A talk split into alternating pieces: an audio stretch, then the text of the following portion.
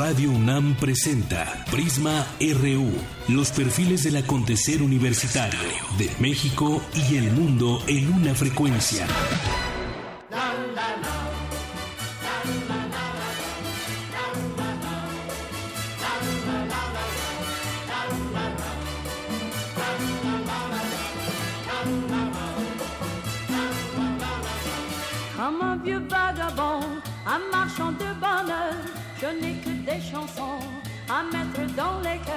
Vous me verrez passer, chacun à votre tour, passer au vent léger, au bon vent de l'amour.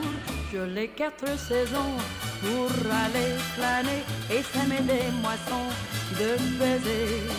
J'ai l'automne et l'hiver, le ciel et la mer, le printemps et l'été pour chanter. Vous êtes des enfants qui me donnent du mal, du mal et du mal pour pleurer. Mais moi j'arrive à temps, à temps c'est bien normal pour aller réparer ce que vous déchirez. J'ai les quatre saisons pour sécher vos pleurs. ¿Qué tal? Muy buenas tardes. Gracias por acompañarnos hoy aquí en Prisma RU en este miércoles 12 de abril. Y arrancamos hoy con esta música de Josephine Baker, que nació un murió un día como hoy de 1975. Ella fue una cantante y bailarina francoamericana. Y esto que estamos escuchando se llama Le Marchand de Bonheur. que sur mon chemin la joie que j'ai donnée. J'ai les quatre saisons pour aller flâner et changer l'horizon de vos cœurs. J'ai l'automne et l'hiver, le ciel et la mer, le printemps et l'été pour chanter. Comme un vieux. Y continuamos aquí en Prisma RU. Así arrancamos con esta música y a lo largo de estas dos horas le platicaremos varios temas. Entre ellos, eh, hay una publicación que llevó a cabo, que realizó una investigación, Luis Chaparro, que es periodista independiente, la publicó en el, el semanario Proceso y habla sobre las tres casas de César Duarte, exgobernador de Chihuahua. Retomaremos este tema y todo esto en el marco de eh, el seguimiento que se le da a algunas de las denuncias que tienen eh, exgobernadores, en este caso como también las tiene Javier Duarte, y estarían en proceso otras más, como el caso de Quintana Roo con el exgobernador Roberto Borges. Retomaremos este tema al análisis y también estaremos platicando sobre la segunda vuelta electoral, que se nos quedó pendiente este tema, ya lo platicaremos con ustedes más adelante. Y hoy es miércoles, hoy es miércoles de mesa de análisis y debate y estaremos platicando sobre el tema de la laicidad en las en la educación y bueno, pues eh, de qué manera el Estado sí o no lo implementa. Ya platicaremos a, a detalle sobre este tema y sobre todo en estos días también de descanso para muchos de Semana Santa. Esto y más le tendremos como todos los días en Prisma RU, Cultura, Deportes, Internacional, Nacional y más. Portada RU.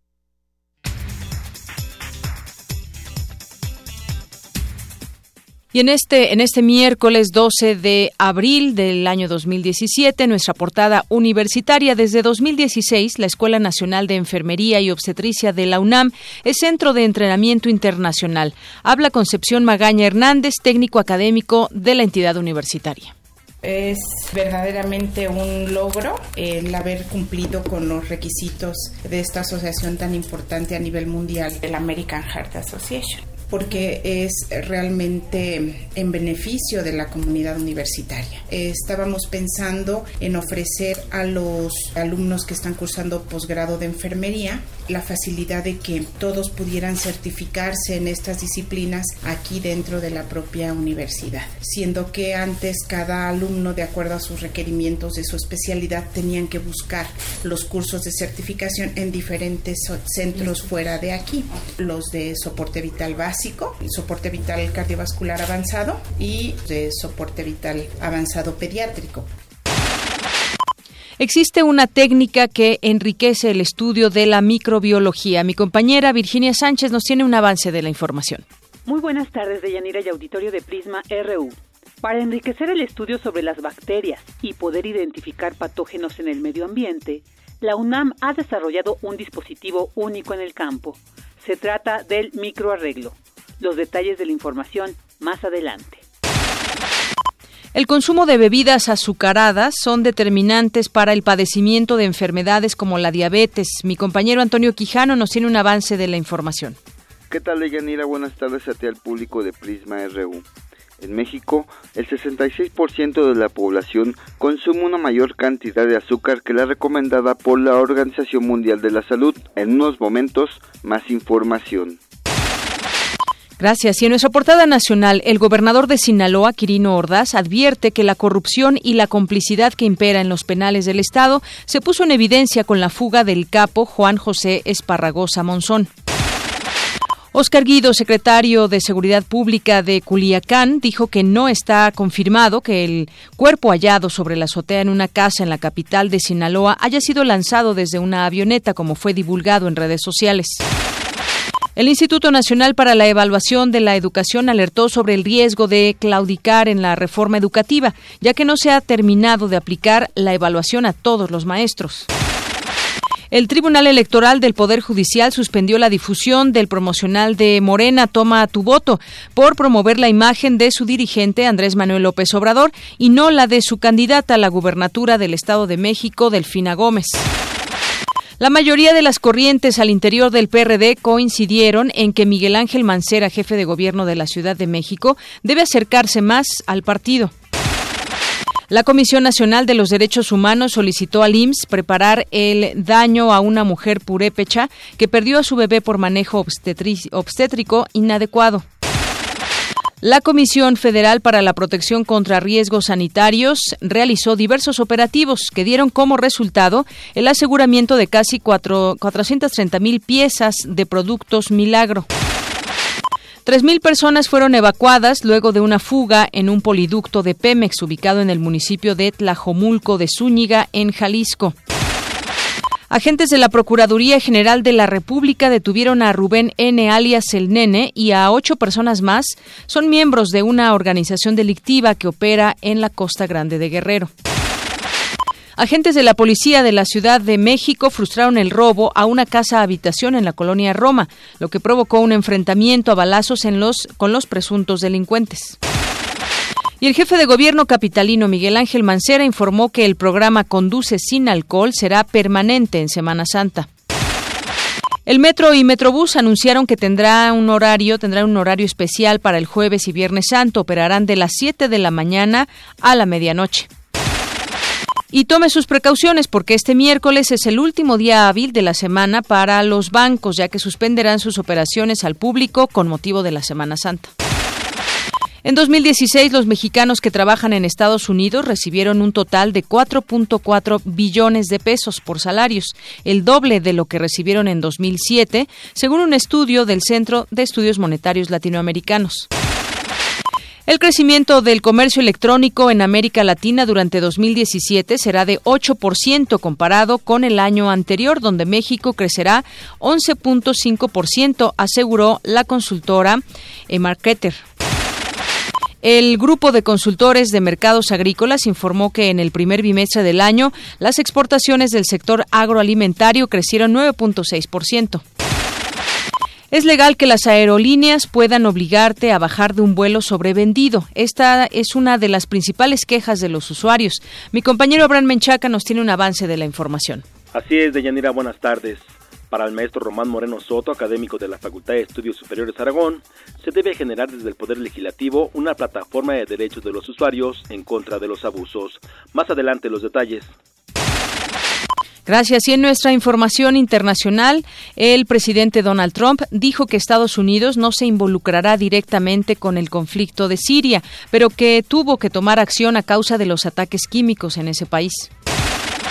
El presidente chino Xi Jinping pidió a su homólogo Donald Trump una resolución pacífica a las tensiones crecientes en la península coreana, al tiempo que un portaaviones estadounidense se dirigía hacia la región. El expresidente iraní Mahmoud Ahmadinejad se registró como candidato para las elecciones presidenciales de mayo, contradiciendo una recomendación del líder supremo del país de que se mantuviera al margen.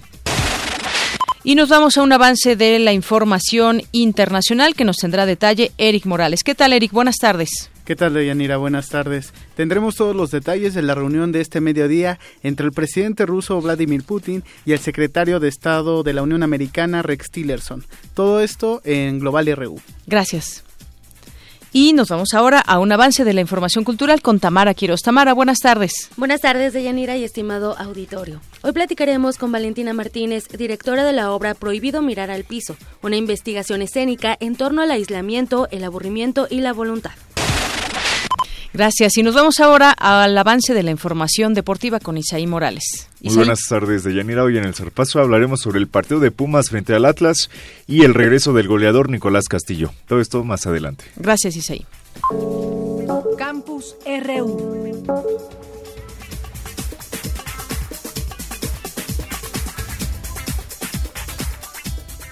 Bien, y continuamos con la información. Entramos a nuestro campus RU. Los mexicanos atentan contra su propia salud y es con los productos dulces. Cuéntanos, Antonio Quijano. Buenas tardes. ¿Qué tal, Deyanira? Buenas tardes a ti, al público de Prisma RU.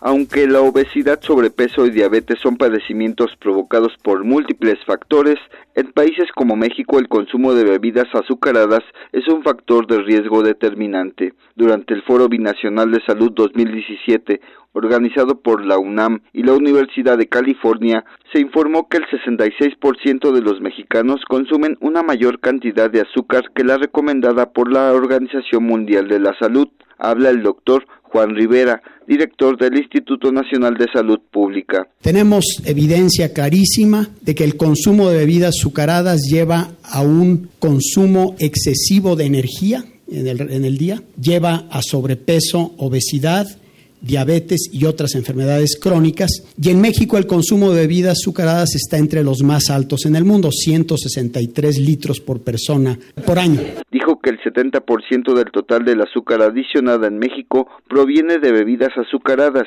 Una de las medidas para disminuir este consumo excesivo es por medio de la aplicación de impuestos a los refrescos. La OMS recomienda que del total de calorías que uno consume al día, no más del 10% provenga de azúcares adicionadas. El promedio de ingesta en México en la población es del 12.5% del total de energía, a partir de azúcares adicionados.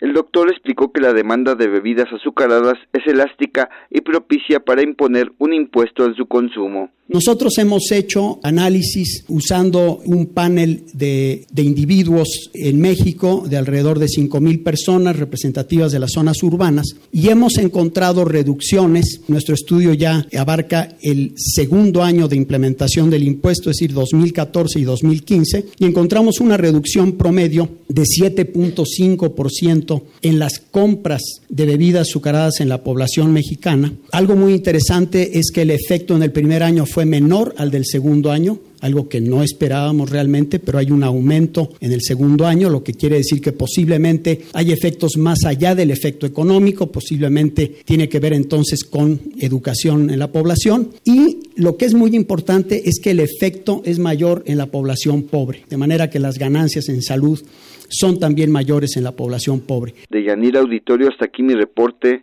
Buenas tardes. Gracias, Toño. Muy buenas tardes. Vamos ahora con la información de mi compañera Virginia Sánchez. En el Instituto de Investigaciones en Matemáticas Aplicadas y en Sistemas de la UNAM se desarrolla un modelo vial que permita una circulación constante. Cuéntanos, Vicky. Buenas tardes. Dayanira y auditorio de Prisma RU, muy buenas tardes. ¿Cuántas veces no hemos caído en la desesperación por el funcionamiento descoordinado de los semáforos? lo cual contribuye en gran medida al congestionamiento vial y a una mayor inversión de tiempo en el automóvil, además de incrementar los niveles de contaminación. Para atender esta situación, Carlos Hershenson, del Instituto de Investigaciones en Matemáticas Aplicadas y en Sistemas de la UNAM, presentó una propuesta para la coordinación de semáforos y la colocación de sensores para que los autos no se detengan y mantengan una circulación constante. Para ello, ha desarrollado una serie de teorías y pruebas que se basan en la autoorganización para contrarrestar los problemas de movilidad urbana, bajo el principio de que más que cambiar los componentes, se debe cambiar la interacción con los mismos, lo cual puede aplicarse en otros sistemas. Para ilustrar la, relevancia de la complejidad o los efectos de la complejidad en la movilidad y la relevancia de las interacciones que pues nos, nos dan resultados que no serían intuitivos que no podemos estudiar sin estos telescopios computacionales. Puede verse con el efecto lento es más rápido. En varios sistemas importa tanto no, no los componentes, sino con las interacciones entre los componentes. Entonces logramos cambiar las interacciones entre los componentes y son los mismos componentes pero se comportan de manera muy diferente. Entonces creo que lo mismo se puede lograr pues, en sistemas políticos, en otros sistemas sociales, en sistemas económicos, para fomentar la cooperación, para fomentar desarrollo tecnológico.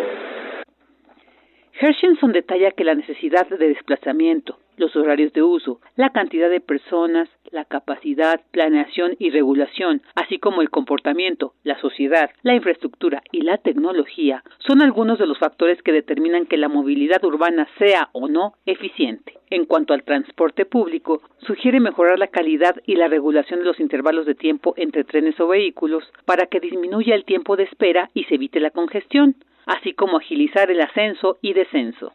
Para todos aquellos interesados en conocer más sobre estos sistemas complejos, pueden suscribirse a la página Complexity Digest para recibir noticias y artículos sobre el tema. Hasta aquí la información. Muy buenas tardes. Gracias, eh, mi compañera Vicky Sánchez, por esta información. Y nos vamos a otro tema que tiene que ver con los divorcios que se siguen duplicando en nuestro país, se sigue incrementando el número. La información es de mi compañera Dulce García. Dulce, buenas tardes. Deyanira, muy buenas tardes a ti y al auditorio de Prisma RU. El matrimonio tradicional ya no existe. La unión institucionalizada entre hombre y mujer ha cambiado sensiblemente desde que fuese documentada por primera vez en Mesopotamia en el año 4000 a.C., en la tablilla donde se dejaba por escrito el pacto en donde se reflejaban los derechos y deberes de la esposa, el dinero que obtendría la mujer en caso de ser rechazada y el castigo en caso de infidelidad. El matrimonio ha cambiado, pero hay cosas que se mantienen y es necesario analizar cómo se ha dado este cambio, porque cada vez son más frecuentes los divorcios en nuestro país. En el año 2000 se contabilizaron 70.184 separaciones, mientras que en 2015 aumentó el número a 123.883. La doctora Kenia Sánchez Cepeda, académica de la Escuela Nacional de Trabajo Social, considera que existe una concepción equívoca de la llamada ideología de género. En la promoción y difusión de los derechos de las mujeres y de esta idea o de esta agenda sobre cómo caminar en, en equidad, hay, hay también otros temas importantes que hablar sobre paternidad responsable, sobre las nuevas masculinidades, sobre la redistribución de tareas y de responsabilidades familiares y que eso efectivamente a nivel de la dimensión familiar ha causado eh, por esta mala información también que se ha difundido en medios y en voces, en discursos públicos, pues ha causado yo creo que confusión en las parejas. Una de las razones que se dan es la validación del divorcio express en 2008, y es que antes se tenían que comprobar múltiples causas para que las personas pudieran divorciarse, tales como infidelidad, violencia, impotencia, maltrato o problemas de alcoholismo. Kenia Sánchez, asegura que hay que diferenciar entre la certeza jurídica y los esquemas del amor romántico que han decaído. El matrimonio como figura legal es una dimensión y tiene ciertas características, pero ya también hablando del matrimonio a nivel de una figura más simbólica y que tiene que, que, ver o que está muy vinculada con la iglesia o con las eh, instituciones religiosas en donde pues ya sabes tú, ¿no? hay una unión y y, ya no la puede desunir, ¿no? El hombre y esta permea esta idea religiosa y bueno, en la dimensión administrativa y jurídica pues no es así. Se reconoce la, la decisión de dos personas al querer disolver una unión para justamente poder ejercer sus derechos eh, como personas y poder ejercer la posibilidad de otras uniones, ¿no? Las rupturas inclusive se han convertido en un negocio. En las calles se pueden ver anuncios en los que se ofrece tramitar un divorcio por cuatro mil o cinco mil pesos y hasta con facilidades de pago. Los roles de género juegan un papel importante en este tema. Hay que notar cómo han evolucionado los esquemas de amor y pareja. Hasta aquí la información. Muy buenas tardes. Gracias, Dulce. Buenas tardes. Prisma RU. Un programa con visión universitaria para el mundo. Nacional RU. Continuemos ahora con nuestros temas nacionales. Hoy salió publicado en los diferentes medios de comunicación sobre la investigación que lleva a cabo el gobierno de Italia para saber si Tomás Yarrington, este exgobernador mexicano del estado de Tamaulipas, pues recibió ayuda de grupos delictivos. Está, ya se abrió una investigación, perdón, en ese sentido. Y también acaba de salir una información hace apenas unos minutos acerca de que este exfuncionario se niega a ser extraditado. El exgobernador de Tamaulipas, Tomás Yarrington, compareció hoy ante la Corte de Apelación de Florencia, ante la que anunció su intención de oponerse a los pedidos de extradición en su contra. Es lo que dio a conocer el procurador general de esa ciudad, Marcelo Viola, y en declaraciones que dio a eh, la agencia de noticias Notimex, el procurador de esta ciudad dijo que los magistrados decidieron confirmar la permanencia en la cárcel del exgobernador recluido en la prisión de Soliciano, la principal de Florencia, tras ser arrestado el domingo pasado en esa ciudad. También el procurador dijo que esa medida eh, suele tomarse cuando existe el riesgo de fuga y la otra opción hubiera sido la de poner a Yarrington bajo arresto domiciliario, por lo que ahora no fue aceptado. Así que eso es lo que se conoce hasta el momento de este caso.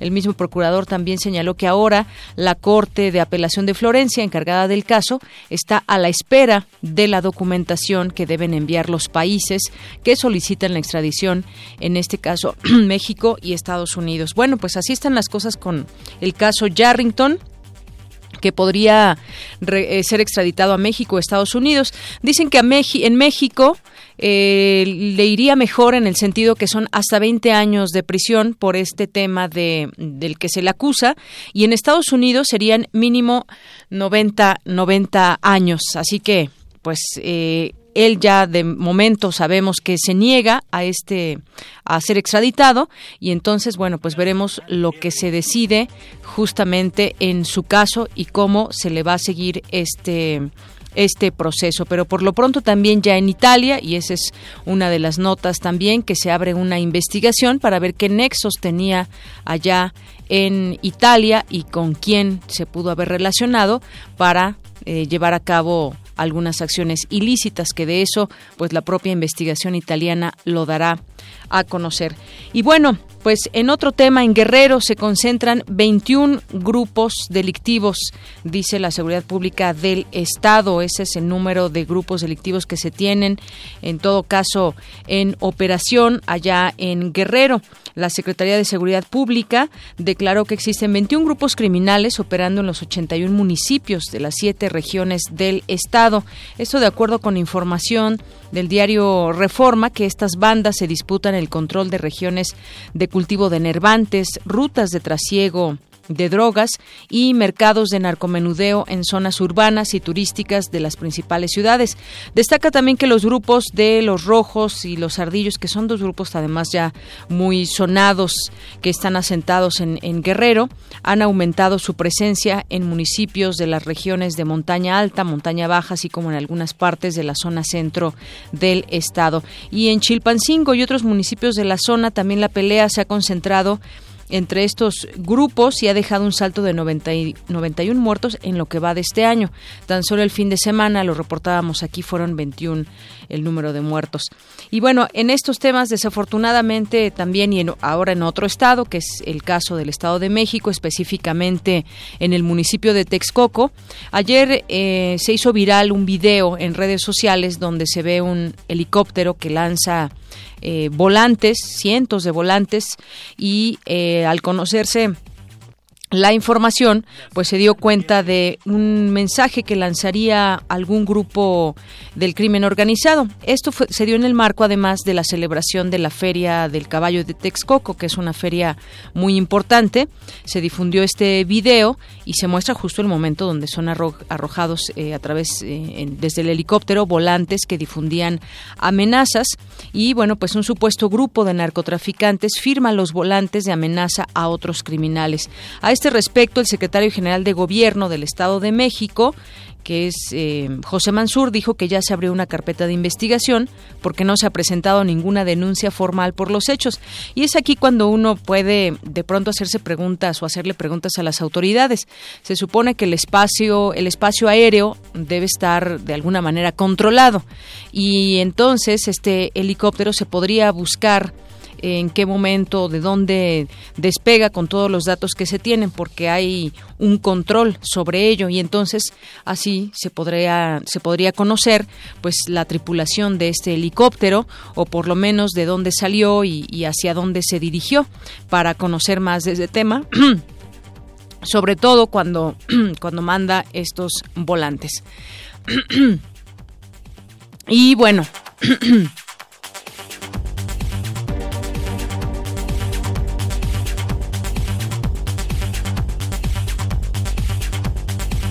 perdón, usted, me vino un poco la tos, pero decíamos de ese tema del helicóptero que pues debe haber una investigación, no solamente si hay una, si, si existe una denuncia al respecto, sino también de las propias autoridades, aunque nadie se los pida, pues deben, deben, esto está prohibido, que alguien aviente amenazas desde un helicóptero y no pase nada y se esperen hasta que exista una denuncia al respecto. Bueno, el caso es que quien firma este volante es la familia unida, y habla justamente de que no debe seguir las extorsiones, los secuestros de los suyos y bueno, una serie de cosas, pero firmado finalmente por la familia unida. Y bueno, pues hablábamos del el exgobernador Thomas Yarrington y también le decía yo al comienzo de esta emisión sobre pues quienes siguen prófugos como el caso de Javier Duarte o César Duarte de Chihuahua y para hablar de ese tema justamente y el caso específico de César Duarte donde tiene según una investigación que revela el semanario Proceso y que aquí compartimos parte de esos datos el pasado lunes, pues tengo la línea telefónica a Luis Chaparro, quien es periodista independiente y colabora con distintos medios de comunicación, como la revista Proceso o el diario El Universal. ¿Qué tal, qué tal Luis? ¿Cómo estás? Buenas tardes. ¿Qué tal? Buenas tardes. Bueno, pues me gustaría, Luis, que nos comentes eh, acerca de esta investigación que revelas en esta, en este semanario de proceso y sobre todo cuando se, se nos ha dicho que eh, pues hay una ficha roja de la Interpol para buscar a César Duarte y bueno, parece ser que se le puede ubicar por vecinos de la zona, se puede ubicar, pero pues finalmente no ha sido detenido hasta este momento.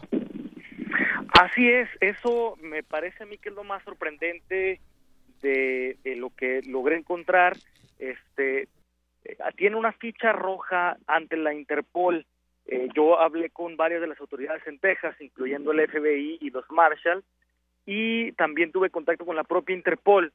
Eh, todas las autoridades en Texas me confirmaron que efectivamente ninguno está activamente buscando a César Duarte, es decir, no hay una orden de aprehensión en Estados Unidos, eh, a pesar de la ficha roja de la Interpol.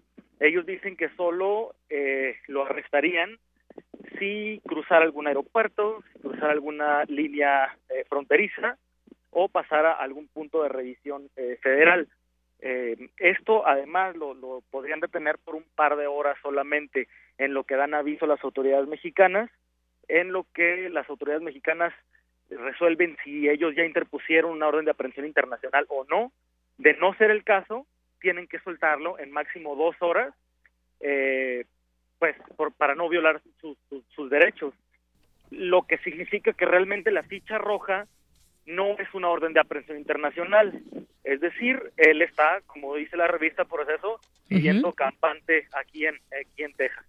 Y, que además en esta en esta investigación que, que firmas tú, eh, Luis, pues das cuenta de tres casas donde estaría, pues quizás unos días en una, otros días en otra, a, de quién a quién está, a nombre de quién están estas casas y bueno, pues más hasta su forma, digamos, de vida, que pasea su perro en alguna de estas casas, eh, cómo pues la gente que les ayuda en casa sale por víveres y ahí se refugia prácticamente César Duarte sabe evidentemente que se le está buscando y trata de llevar un perfil, digamos, un tanto oculto que pues de pronto pues no puede ser oculto en el momento en que sale y pues alguien lo ve a través de una fotografía, alguien pues lo reconoce, le toma una fotografía, vaya, eh, está escondiéndose de alguna manera, pero ha sido visto por algunas personas. Así es, eh, él estaba, digamos que un poco más cómodo antes de que se publicaran las dos fotografías. Una de ellas ah, fue tomada por una de las fuentes que me, que me ayudó a recabar eh, datos sobre dónde estaba César Duarte. Este, en la primera fotografía está en un restaurante cerca de una de las casas que tiene aquí en El Paso, Texas. Eh, y en la segunda fotografía se ve que se rasuró el bigote y usa una gorra para ya esconder un poco más su perfil. Sin embargo, lo volvieron a fotografiar y desde entonces empezó a hacer una serie de distintas acciones para esconderse, cómo cambiar de casa regularmente. Este, su, su, su pick-up tiene una pick-up con placas eh, de Chihuahua. Eh, la trae alguien más, al parecer uno de sus ah, amigos, que, que, es quien está despistando eh, en las casas en las que se encuentra. Se lleva la camioneta para un lado, otra para otro. Sale él en un carro manejado, un auto manejado por alguien más. Este, entonces empiezan una serie de movimientos en estas tres casas una de las casas está a nombre de su esposa, de, de Berta, eh, desde aproximadamente, si mal no recuerdo, 2009, aunque la propiedad está en manos de ellos desde antes, porque antes de ser de estar a nombre de la de la esposa de César Duarte, estaba a nombre del hermano de, de Berta, justo. Entonces esa propiedad tiene tiene un tiempo pues en, en las manos de los Duarte. Las otras dos también tienen ya un tiempo en las manos de los Duarte, sin embargo, están a nombre de un prestanombre del exmandatario, eh, de nombre Raúl Fernández Moreno y, que finalmente sigue, así es, eh, Luis, sigue también hablando de las casas eh, para eh, seguir comentando este tema. Esta primera casa que hacía referencia cuesta o está valuada en 490.747 dólares, es decir, prácticamente medio millón de dólares. Millón de dólares. Y, bueno, las otras dos casas tampoco es que sean cualquier casa. Y uno se sigue preguntando en estos temas, pues bueno, si como gobernador o, o las actividades que tienen durante cierto tiempo les da para tener todas estas propiedades. Y no solamente eso mantenerlas porque aquí veo las fotografías que se publicaron junto con tu reportaje y bueno pues se ven casas muy bonitas muy eh, pues muy caras. Exacto. De hecho la casa que está a nombre de la esposa de, Duarte está en una comunidad privada. Es decir es un funcionamiento cerrado que se requiere clave para ingresar eh, es una casa que ha tenido remodelaciones en los últimos años, remodelaciones grandes, eh, es decir, no nada más de cambio de un cuarto, sino que se, se construyeron dos o tres recámaras adicionales. Estamos hablando de que la casa tiene cuatro o cinco recámaras, unas como un estudio. Eh, hicieron una cochera cerrada.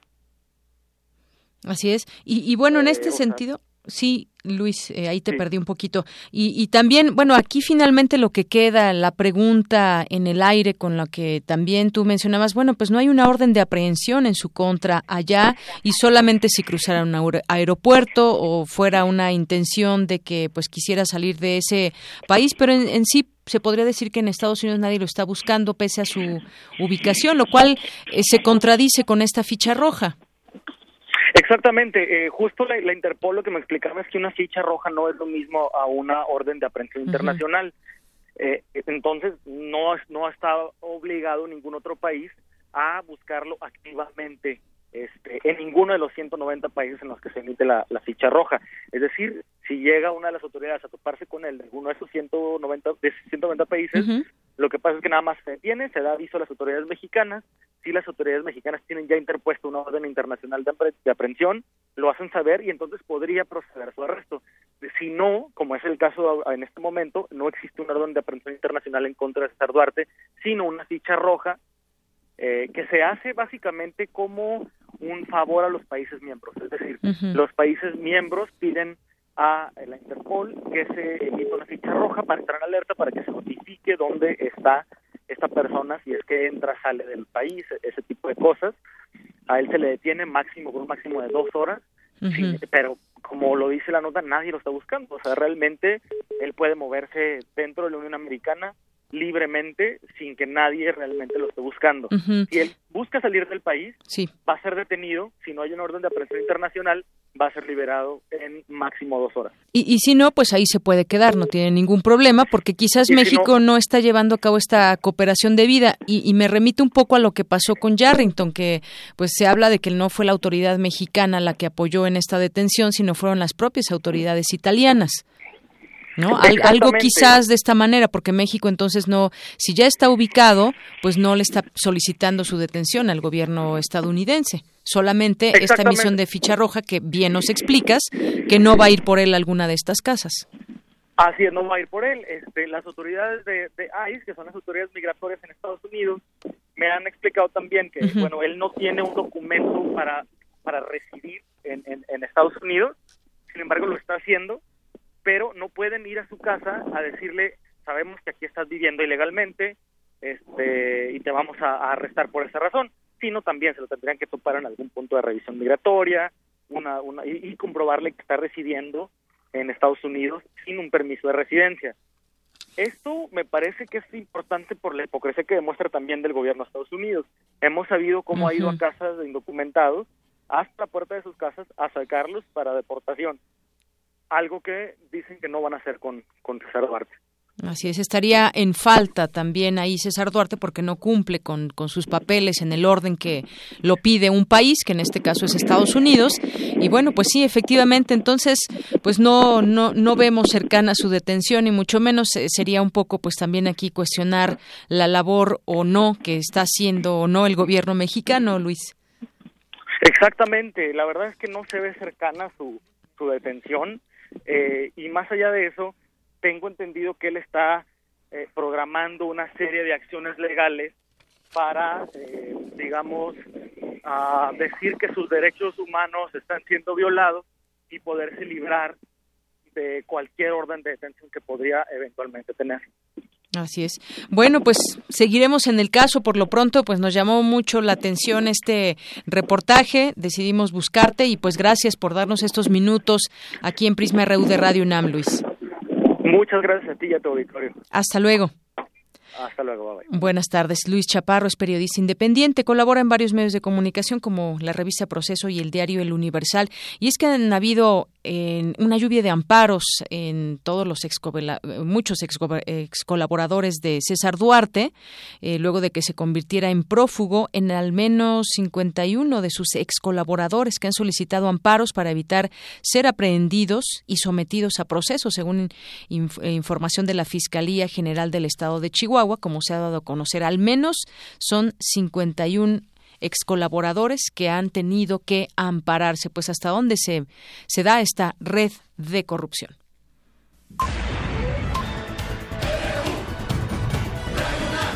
Prisma RU. Con Deyanira Morán. Queremos escuchar tu voz. Nuestro teléfono en cabina es 55 36 43 39. Continuamos, es la una con 40 minutos. Y en otros temas tenemos el caso de las corrientes al interior del PRD que le piden al jefe de gobierno mayor cercanía con su partido. Y se habla de la mayoría de las corrientes, que hay varias al interior de este partido, y coinciden en que Miguel Ángel Mancera pues debe acercarse más a ellos.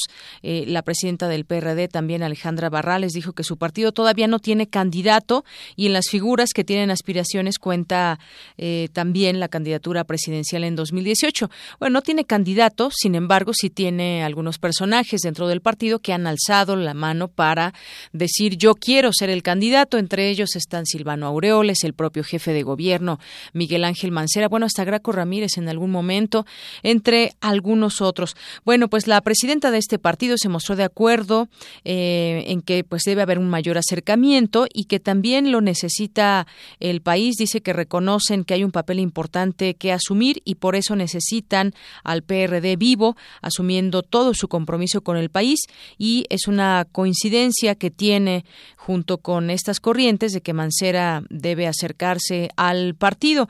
Bueno, pues debe acercarse, pero pues y, se ha acercado. Tan es así que el PRD lo llevó a ser jefe de gobierno capitalino, lo arropó como partido y bueno, pues con los votos de la ciudadanía llegó a, a, ser el jefe de gobierno capitalino, pero nunca ha querido eh, entrar y ser militante como tal de este del PRD y bueno, en algún momento ha tenido intenciones, dice, de ser el jefe de el perdón, el candidato a la presidencia de la República, pero con esta separación, pues quién sabe si lo quiere arropar, a comparación de muchos que ya llevan años y años dentro del partido, como algunos otros que tienen mayor experiencia también en la política. dijo tampoco que tampoco es condición que esté afiliado y sea militante, dice Alejandra Barrales, y recordó que él llegó a la jefatura, jefatura por la vía ciudadana con el apoyo del PRD y llamó a Mancera a que con su definición rumbo al 2018 se acerque más al partido y lo llamaría a hacer un trabajo más estrecho con el PRD. Veremos la respuesta de Miguel Ángel Mancera, a ver si finalmente se decide, porque pues qué bien que no quiera ser de se quiera dar pues un baño más independiente, pero pues está ligado completamente a este partido. En otra información, pues investiga la Procuraduría General de Justicia Capitalina las posibles causas del derrumbe del estacionamiento en la Ciudad de México que dejó eh, siete personas muertas. Con el objetivo de conocer el origen del derrumbe, la Procuraduría sigue cuatro líneas de investigación y eso de acuerdo con la propia Procuraduría, las investigaciones van desde un posible error humano, que esto se ha señalado insistentemente un error de cálculo que estaría en manos de una persona que estaba ahí subiendo una trave, hasta anomalías en el otorgamiento de los permisos de construcción. El subprocurador de averiguaciones previas declaró que habrá que revisar las licencias de construcción, ya que hay casos en que se autorizan tres niveles y se hacen cuatro. Además, están trabajando los peritos en seguridad, en arquitectura, en ingeniería, y para ello habrá que esperar a que la Secretaría de Protección Civil determine las condiciones de estabilidad de esta zona. Pues es que sí, sin duda, para dar un, un permiso de construcción se tiene que hacer una eh, un estudio completo del lugar. No es la primera vez o que se colapsa alguna construcción o que hay hundimientos y justamente en ello tendrán que trabajar, pues cada vez que se da un, un permiso. Y ya que estamos en temas de la Ciudad de México, muchos prefieren eh, muchos automovilistas emplacar en otros estados de la República y esto para evadir algunos controles vehiculares, ambientales y de seguridad. Hay quien no le gusta ir a, eh, pues a verificar su automóvil y bueno, pues si tiene placas de otro estado está exento de hacerlo o el caso mismo también de las de las multas, de las fotomultas y bueno, pues es lo que revela la presidenta de la Comisión de Movilidad de la Asamblea Legislativa del Distrito Federal, Francis Pirín, quien indicó que en la capital del país anualmente se registran alrededor de 250 mil vehículos, pero se calcula que otro 30% de esa cifra circula habitualmente en la urbe, en la urbe, pero con matrículas de otras entidades. Y esto se está volviendo también un negocio, es lo que lo que revela la gente compra su vehículo en la ciudad, hace su vida en la ciudad, eh, tiene domicilio en la ciudad, pero los automovilistas también tienen derecho a pedir un permiso e ir a emplacar en otro lado y eso es lo que ha estado pasando. Pero un, un negocio, porque todo esto pues también también se paga. Y quienes ya desde las propias agencias según según revela pues te dicen que te emplacan tu, tu automóvil con placas que no son de la ciudad. Y bueno también quien habló al respecto fue Javier Treviño es un especialista en movilidad y director céntrico indicó que el fenómeno se está reflejando en los últimos años a través de los registros de vehículos en estados vecinos y que mientras entre 2010 y 2014 el crecimiento de autos registrados en la ciudad fue de 14% en el estado de México creció a 66%, en Tlaxcala 58%, en Morelos 37% y en Guerrero 36%. Bueno, pues es parte de lo que sucede en este en ese tema del emplacamiento y mucha gente que prefiere emplacar en otro estado. Vamos ahora con mi compañera Ruth Salazar que nos tiene información sobre la inflación. A pesar del reciente aumento al salario mínimo, la inflación sigue al alza, pues se ha registrado se han registrado aumentos superiores al 5%. Cuéntanos Ruth, buenas tardes. ¿Qué tal, Deyanira? Buenas tardes. La inflación de marzo alcanzó su mayor nivel de 2009, con lo que aumenta la posibilidad de que la meta del 3% establecida por el Banco de México no se alcance más allá del 2018, con su consecuente impacto en el poder adquisitivo de la población, estima el Centro de Estudios Económicos del Sector Privado. El aumento del precio de los combustibles y la depreciación del tipo de cambio a principios del año ya se reflejan claramente en la evolución de los precios al consumidor, lo que es una de las principales preocupaciones de Banjico. Con el aumento de 0.61% en los precios del consumidor, resaltando el alza del rubro de las mercancías, especialmente las no alimenticias, donde incide de manera importante el movimiento del tipo de cambio, la inflación anual se elevó 5.35%, la más alta desde 2009. El doctor José Luis Martínez Marca de la FES Aragón de la UNAM dijo que el comportamiento de los precios aumenta la posibilidad de que al cierre del año la inflación pueda superar las expectativas. Podamos ver sin duda un mayor crecimiento de precios para el próximo trimestre, abril, junio, pero objetivo central del Banco de México es justamente estabilizar precios conjuntamente con una política fiscal eh, de estabilización. Entonces esto podrá hacer que al máximo nivel que pueda llegar el nivel de precios en nuestro país pueda rondar entre el 6 y 7%, ¿no? La meta de, inflación de, de, Banco de México de 3.5 a 4.5 que estaba planeada en el programa de política monetaria para el presente año difícilmente se podrá cumplir. Si bien hay un mejor desempeño de las finanzas públicas, aún existen factores que pueden incidir negativamente en el transcurso del año, agregó el especialista. Una restricción en términos del circulante monetario con el fin de atenuar el crecimiento de la demanda interna. Y también, por otra parte, la estabilidad de las finanzas públicas, que ha buscado justamente las restricciones necesarias para reducir el gasto y evitar una mayor demanda del mercado interno. En conjunto, todos estos factores han, de alguna manera, atenuado, por un lado, la política monetaria y, por otro lado, la, estabilidad de las finanzas públicas, ha atenuado, sin duda, la estabilidad y el crecimiento de la inflación en nuestro país. Deyanira, la inflación ha sido presionada desde enero pasado, cuando los precios de las gasolinas aumentaron hasta 25% en algunas regiones del país. De acuerdo con Martínez Marca, en los siguientes meses se podría ver cómo el gobierno reduzca los precios de los energéticos, como la gasolina magna o el gas LP, lo que ayudaría a reducir las presiones inflacionarias. Hasta aquí la información de Yanira. Buenas tardes. Gracias, Ruth. Buenas tardes. Prisma RU. Un programa con visión universitaria para el mundo. Queremos conocer tu opinión. Síguenos en Twitter como arroba PrismaRU. Queremos escuchar tu voz. Nuestro teléfono en cabina es 55 36 43 39. Arte y cultura.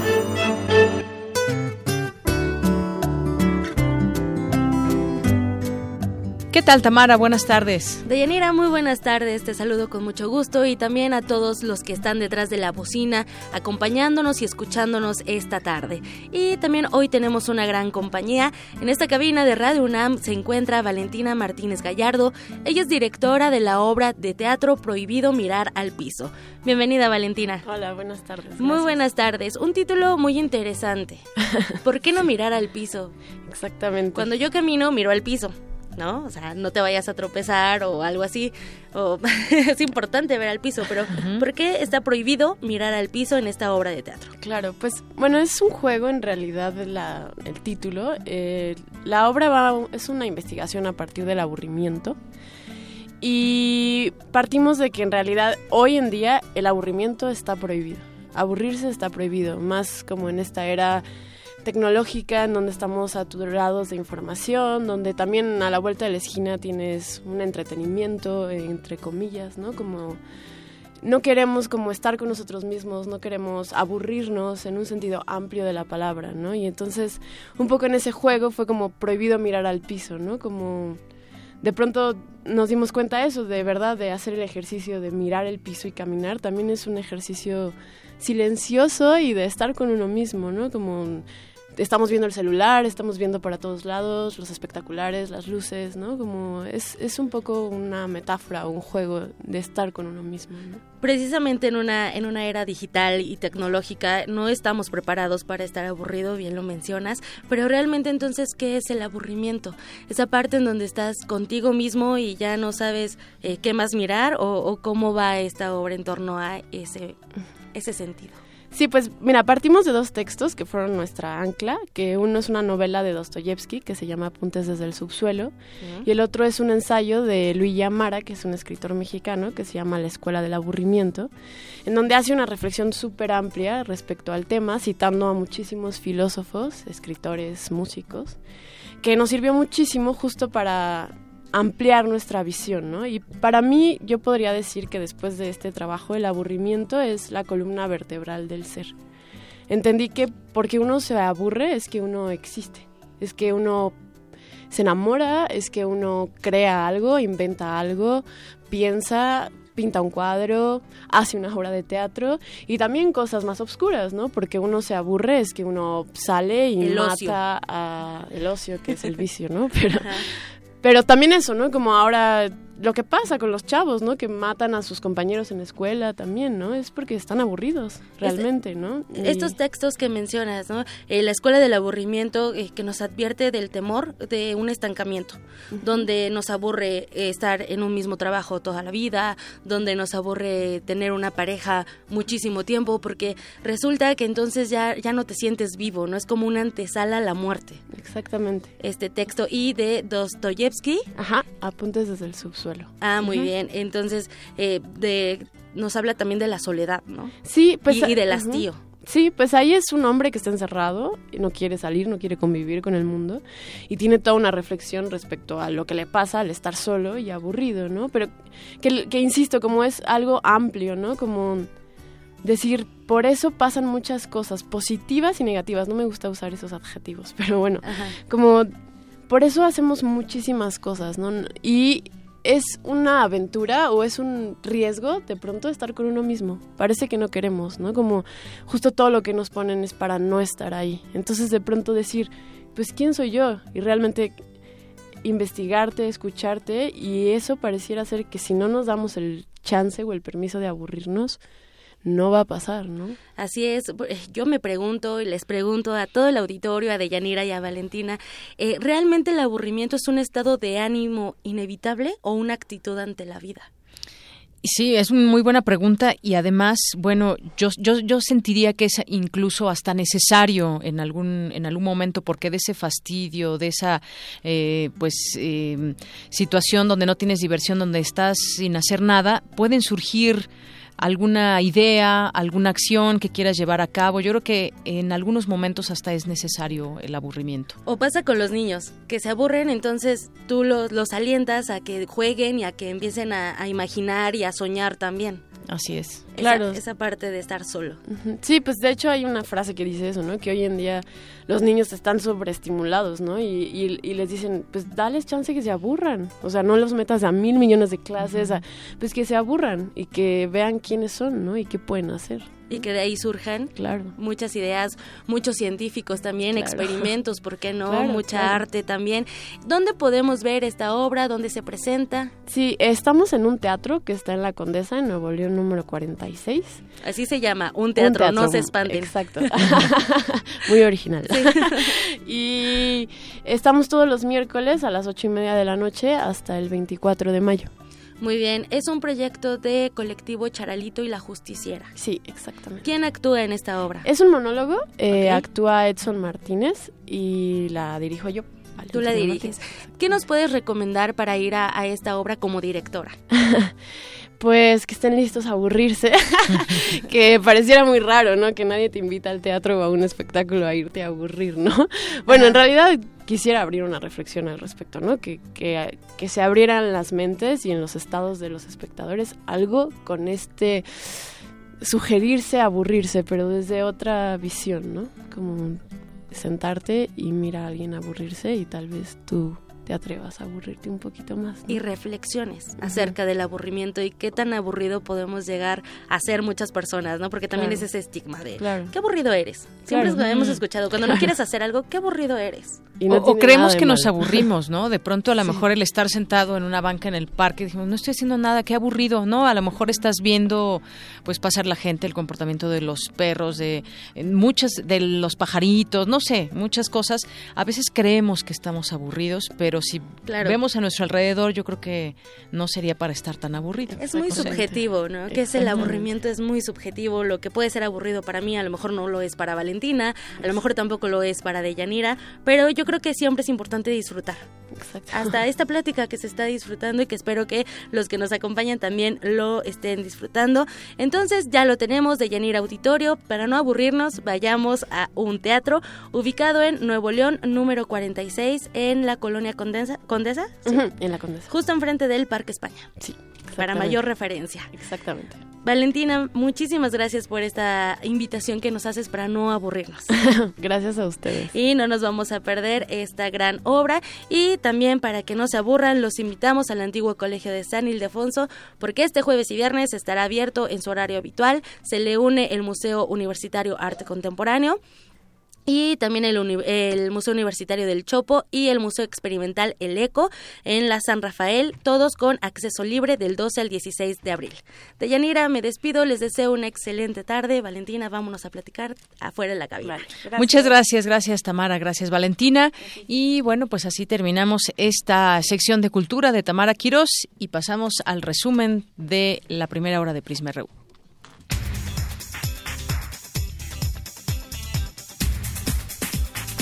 Vamos contigo, Ruth Salazar. Buenas tardes. Buenas tardes, Yanira. Este es el resumen. En la primera hora de Prisma RU hablamos con el periodista independiente Luis Chaparro sobre su investigación publicada en el semanario Proceso, en donde ofrece detalles de la estancia del exgobernador de Chihuahua, César Duarte, en Texas. Todas las autoridades en Texas me confirmaron que efectivamente ninguno está activamente buscando a César Duarte, es decir, no hay una orden de aprehensión en Estados Unidos eh, a pesar de la ficha roja de la Interpol. Ellos dicen que solo lo arrestarían si cruzara algún aeropuerto, cruzara alguna línea eh, fronteriza o pasara a algún punto de revisión eh, federal. Realmente él puede moverse dentro de la Unión Americana libremente sin que nadie realmente lo esté buscando. Esto me parece que es importante por la hipocresía que demuestra también del gobierno de Estados Unidos. Hemos sabido cómo ha ido a casas de indocumentados hasta la puerta de sus casas a sacarlos para deportación. Quédense con nosotros. En la segunda hora de Prisma RU hablaremos con la maestra Marta Singer, académica de la Facultad de Ciencias Políticas y Sociales de la UNAM, sobre la iniciativa de ley actualmente en la Cámara de Diputados que permitiría la segunda vuelta electoral en 2018. Y como cada miércoles tendremos nuestra mesa de análisis universitaria. El tema de hoy es la laicidad en el sistema político, social y educativo de México. Hasta aquí el resumen de Yanira. Buenas tardes. Gracias, Ruth. Buenas tardes. Vamos a hacer una pausa. Son las 12 en punto. Regresamos.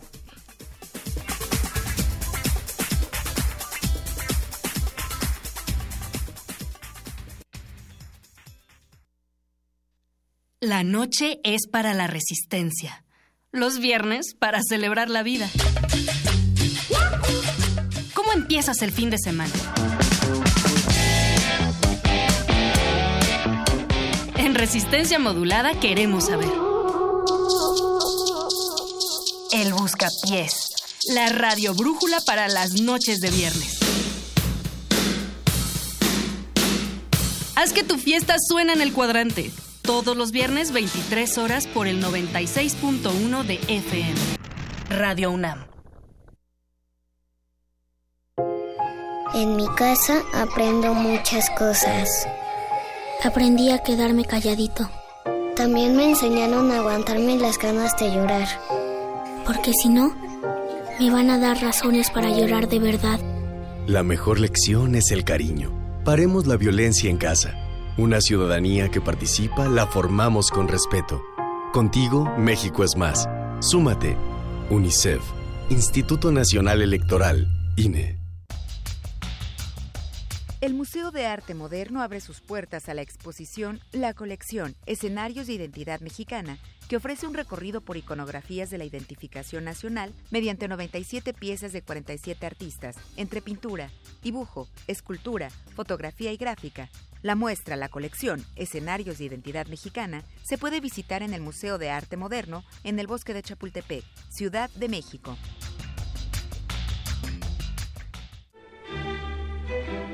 Primer movimiento, un espacio de reflexión y análisis. Escucha a Luisa Iglesias y Juana Inés de esa. De 7 a 10, muy tempranito, siempre en Radio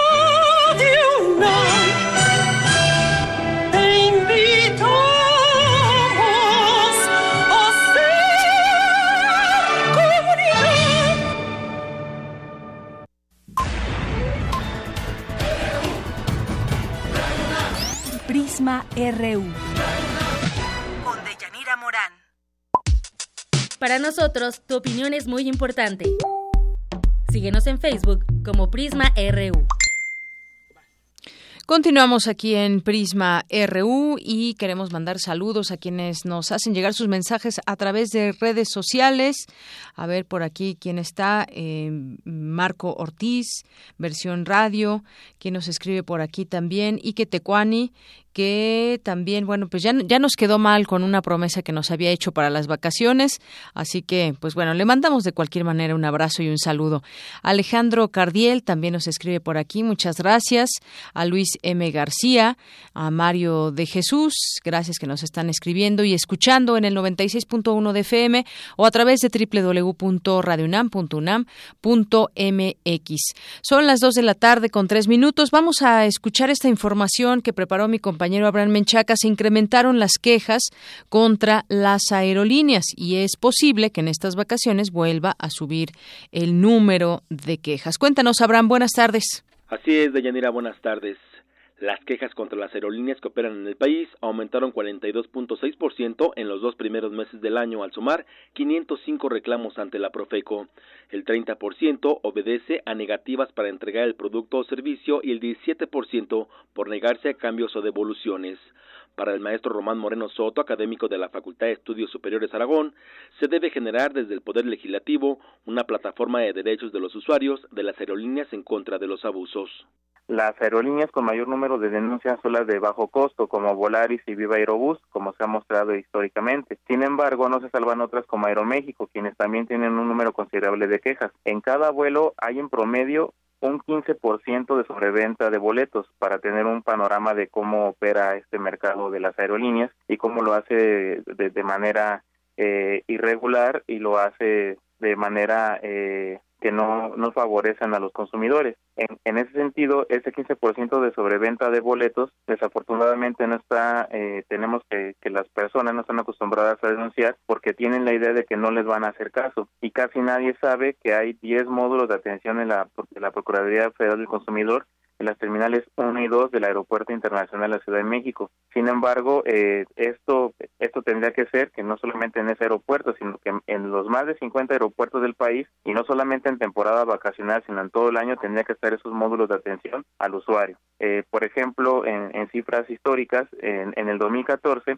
la Profeco atendió más de 4.000 quejas, cifra que disminuyó muy poco en 2015 y en 2016 lo cual indica que, que, tiene que haber mayor eh, mayor este, fortaleza en cuanto a los mecanismos para que las aerolíneas eh, actúen y, de, y brinden sus servicios de manera adecuada. En ese sentido, se tienen que fortalecer iniciativas, incluso legislativas, para generar una plataforma de derechos de los usuarios de las aerolíneas en contra de los abusos que cometan estas.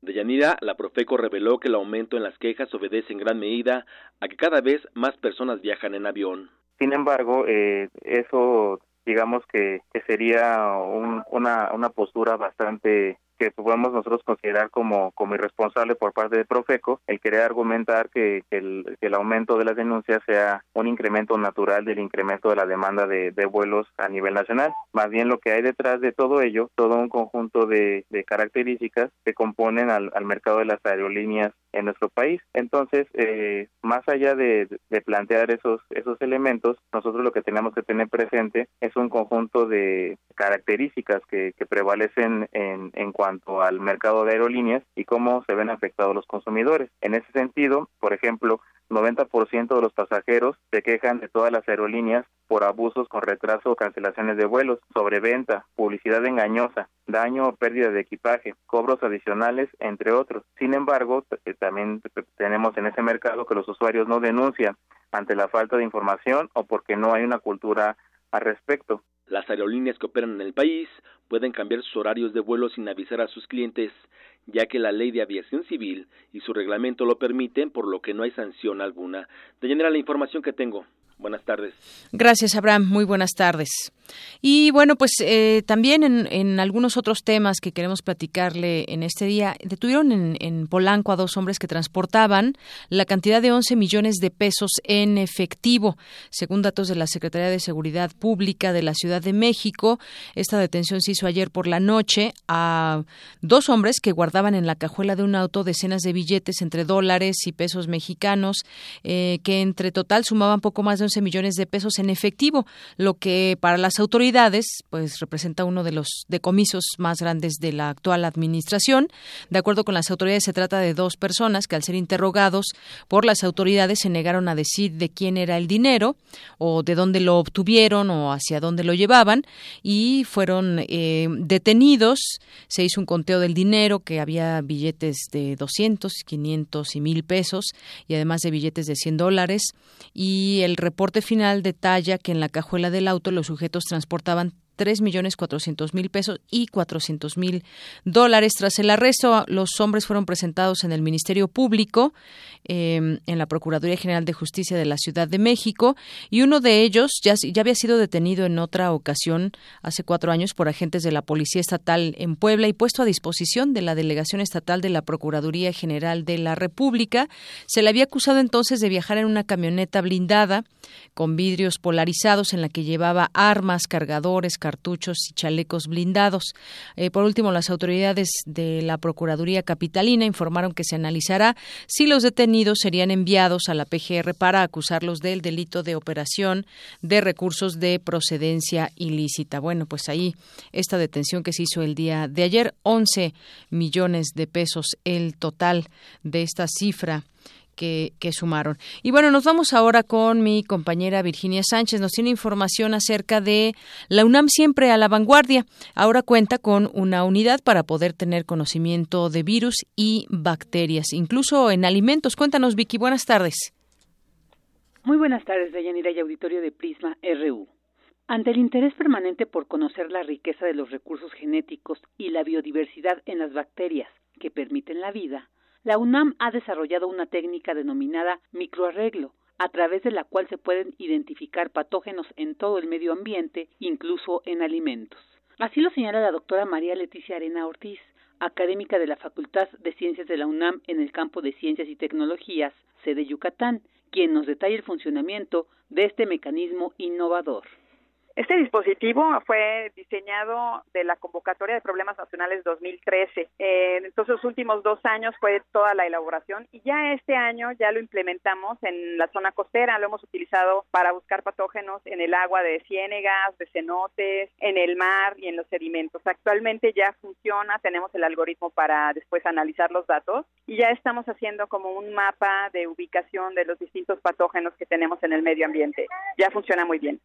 La característica particular de esta técnica es que enriquece el estudio tradicional como la microbiología con el análisis del ADN, que permite conocer más sobre la biodiversidad es una tecnología de ADN, entonces adheridos en un centímetro cuadrado tenemos 38 mil sondas que son específicas de patógenos, bacterias, virus, hongos y algunos nemátodos. Y entonces a partir de una muestra ambiental, ya sea tierra, agua o aire, extraemos el DNA que está ahí y lo hibridamos en nuestro microchip y podemos detectar hasta 300 patógenos.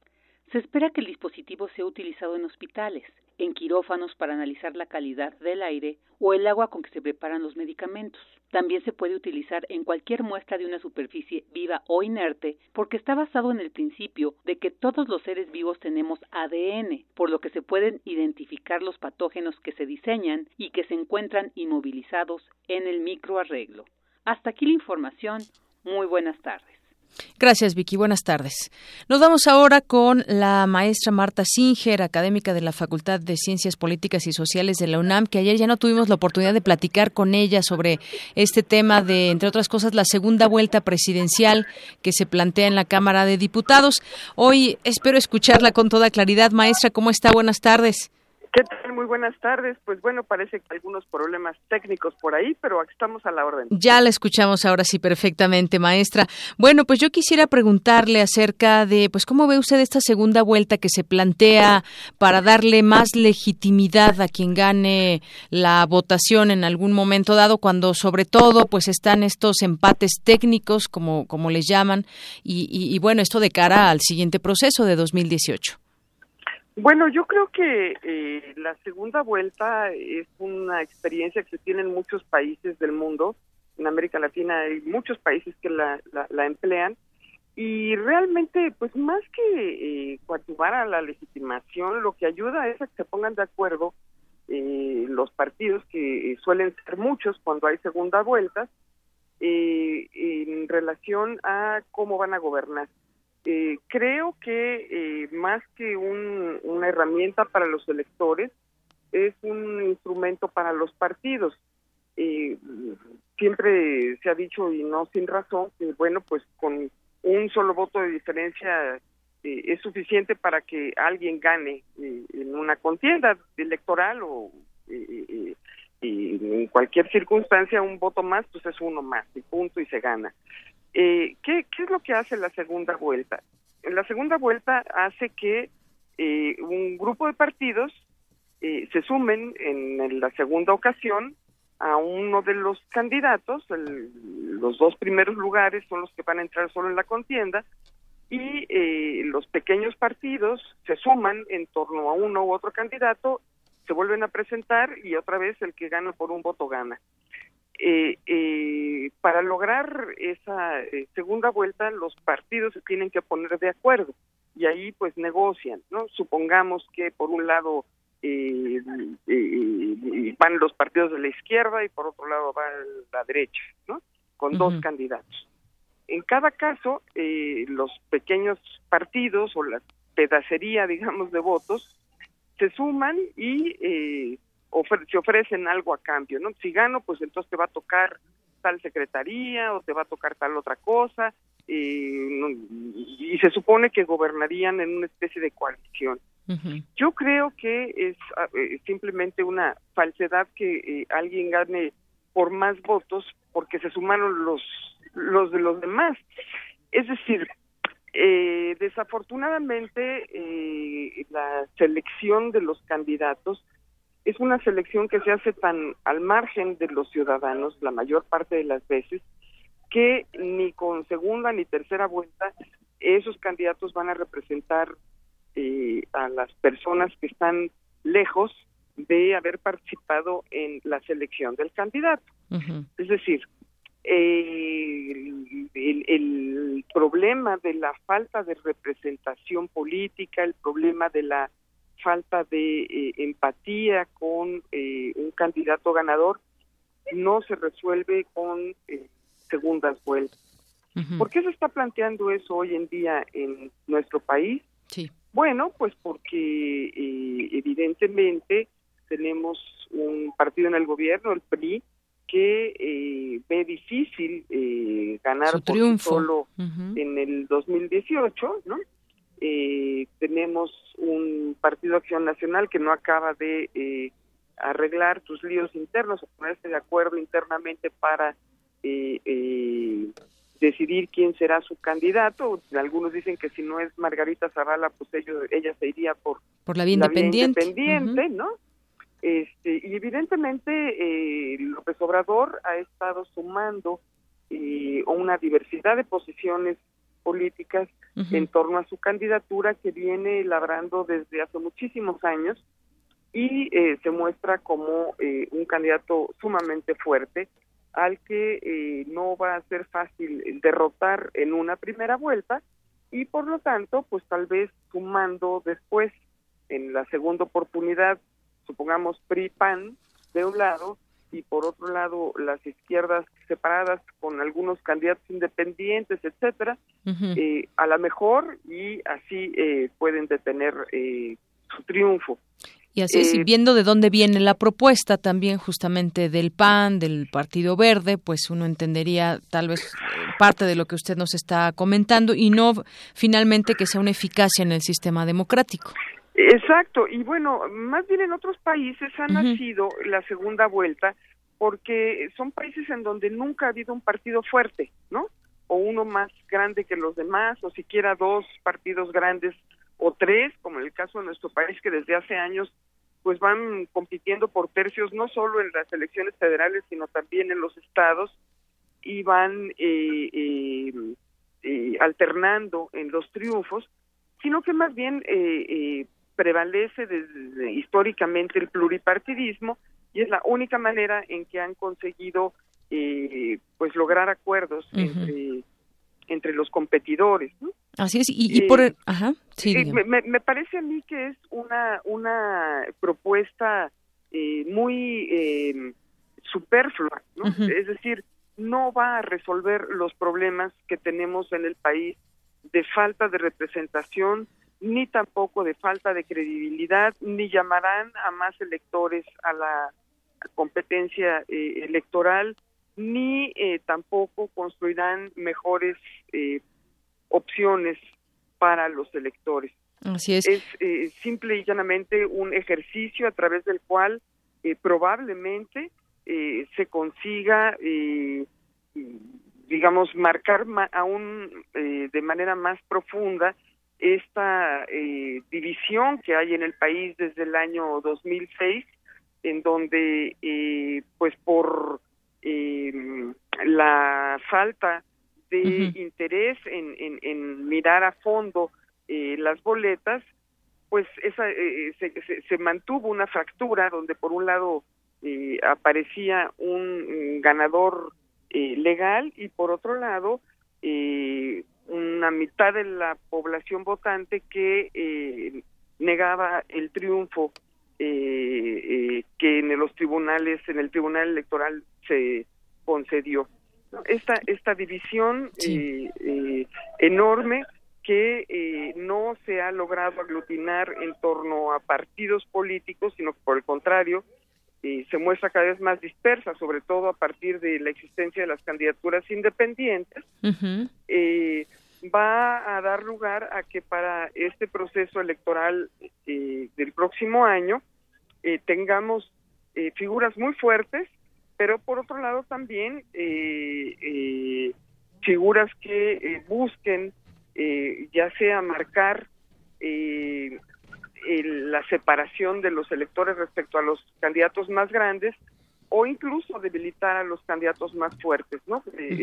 Hay muchas candidaturas independientes que ya se comienzan a anunciar y que evidentemente eh, no aspiran a eh, lograr el triunfo, sino cuando mucho a eh, mostrar que hay sectores del electorado que no están ligados como simpatizantes de los partidos políticos.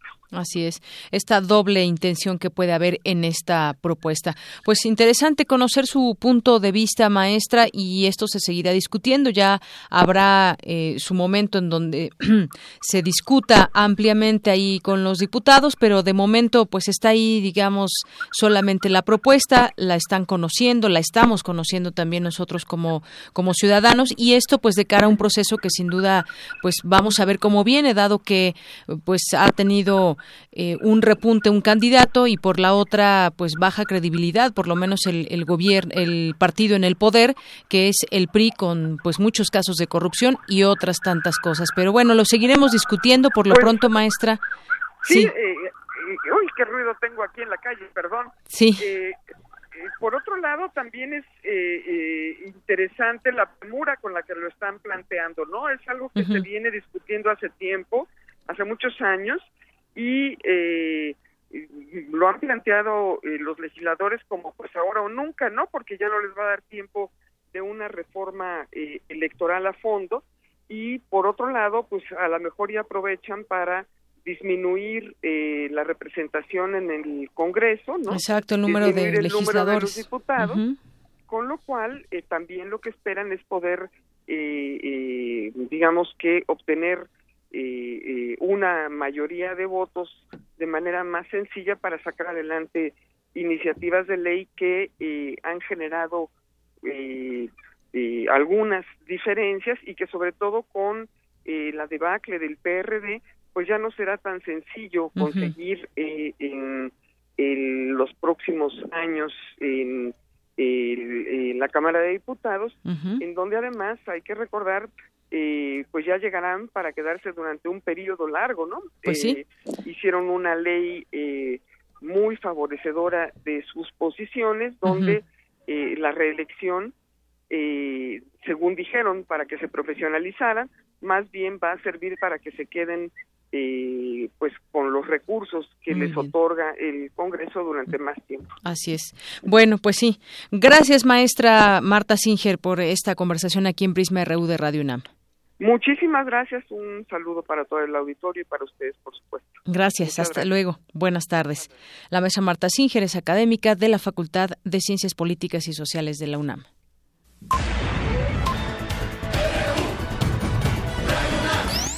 Prisma RU.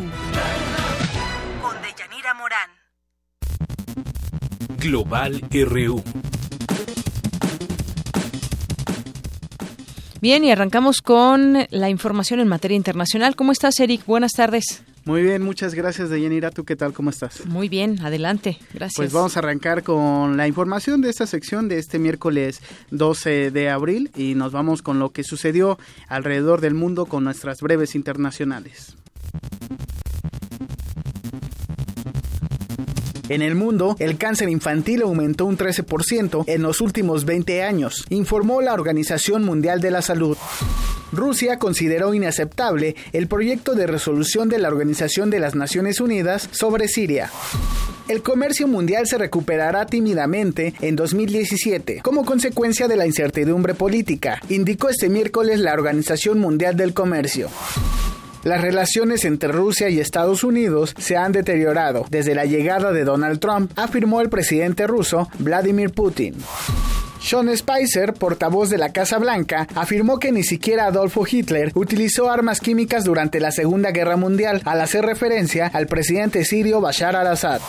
Al respecto, Stephen Seiber, portavoz de la canciller alemana Angela Merkel, declaró que cada comparación de las situaciones actuales con los crímenes de nacionalismo no conducen a nada bueno.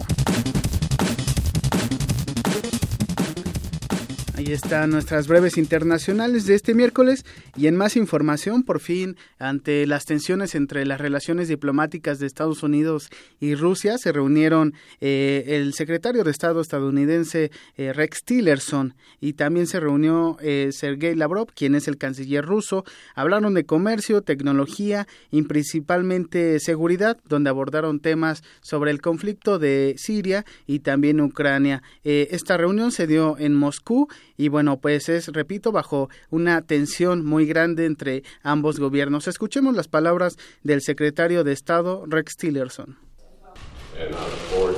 Esperamos un intercambio franco y muy abierto para poder definir mejor la relación entre Estados Unidos y Rusia desde este punto. Y hay que recordar que estas tensiones se incrementaron luego de que Estados Unidos mandara 60 misiles a una base aérea en Siria, esto por el ataque químico de la semana pasada. Estados Unidos asegura que fue el gobierno de Bashar al-Assad el responsable de este ataque que terminó con la vida de 72 personas y por su parte el gobierno ruso asegura que los rebeldes sirios son los que activaron estas, estas bombas con gases tóxicos y que lo hicieron desde el aire y esto se hace para culpar a Damasco. Vamos a escuchar lo que dijo el canciller ruso Sergei Lavrov. Es importante para nosotros entender sus intenciones, las intenciones de Estados Unidos y las intenciones reales de esta administración, y esperamos poder avanzar en eso hoy.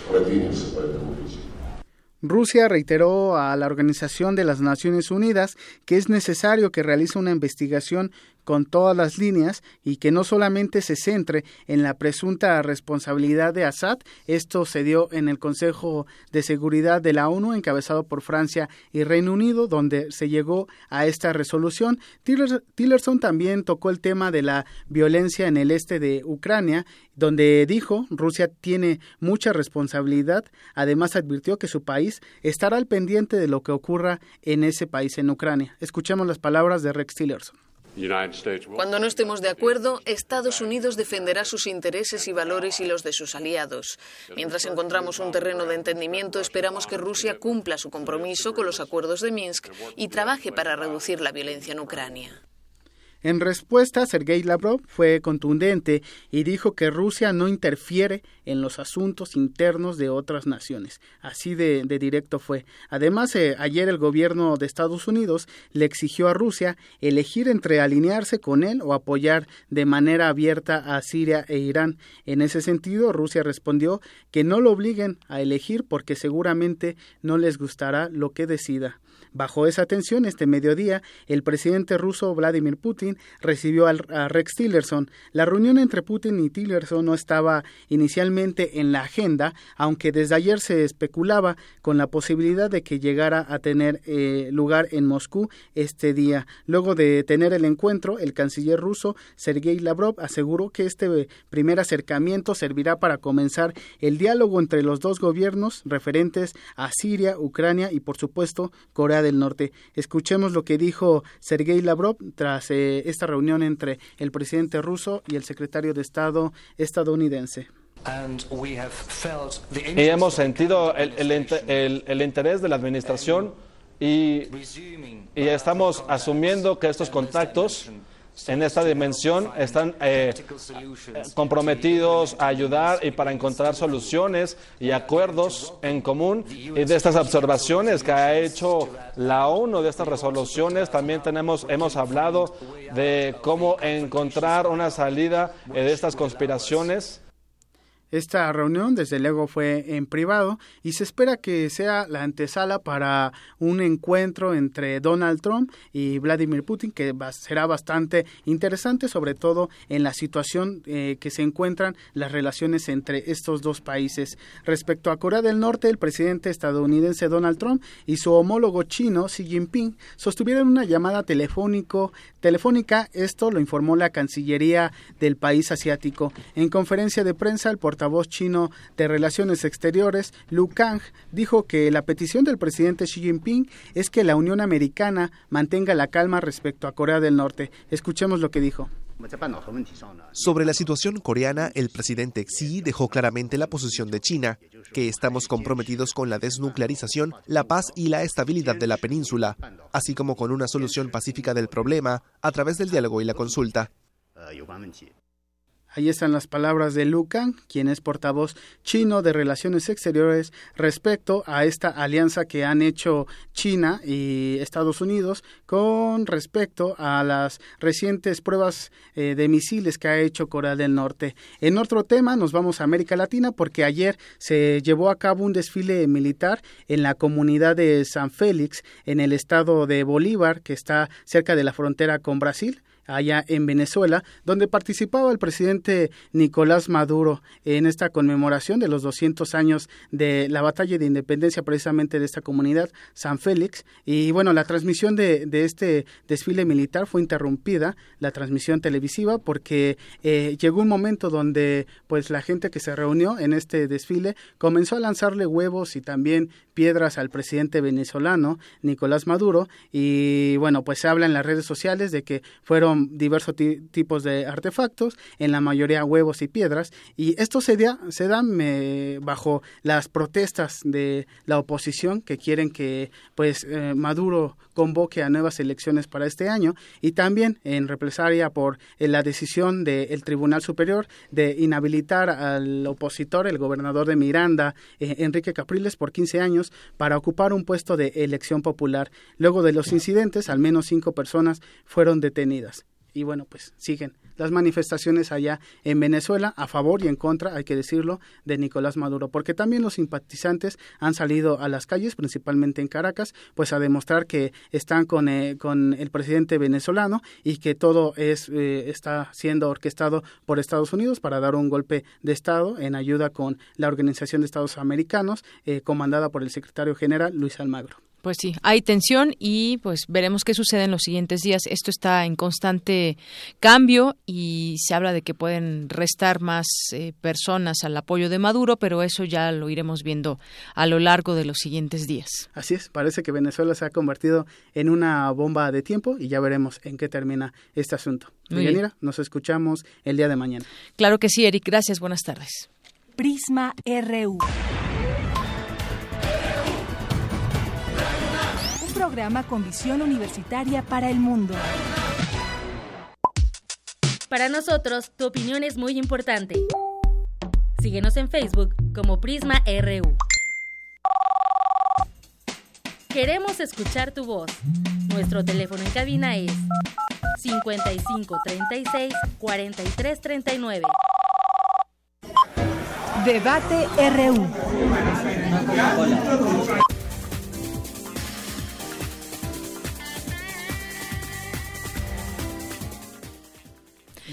Bien, pues ahora arrancamos nuestra mesa de análisis y debate y en primer lugar vamos a entrevistar al doctor Jorge Adame Godard, él es investigador, titularse de tiempo completo del Instituto de Investigaciones Jurídicas de la UNAM. ¿Qué tal, doctor? Bienvenido, muy buenas tardes. Muy buenas tardes, muchas gracias por la entrevista.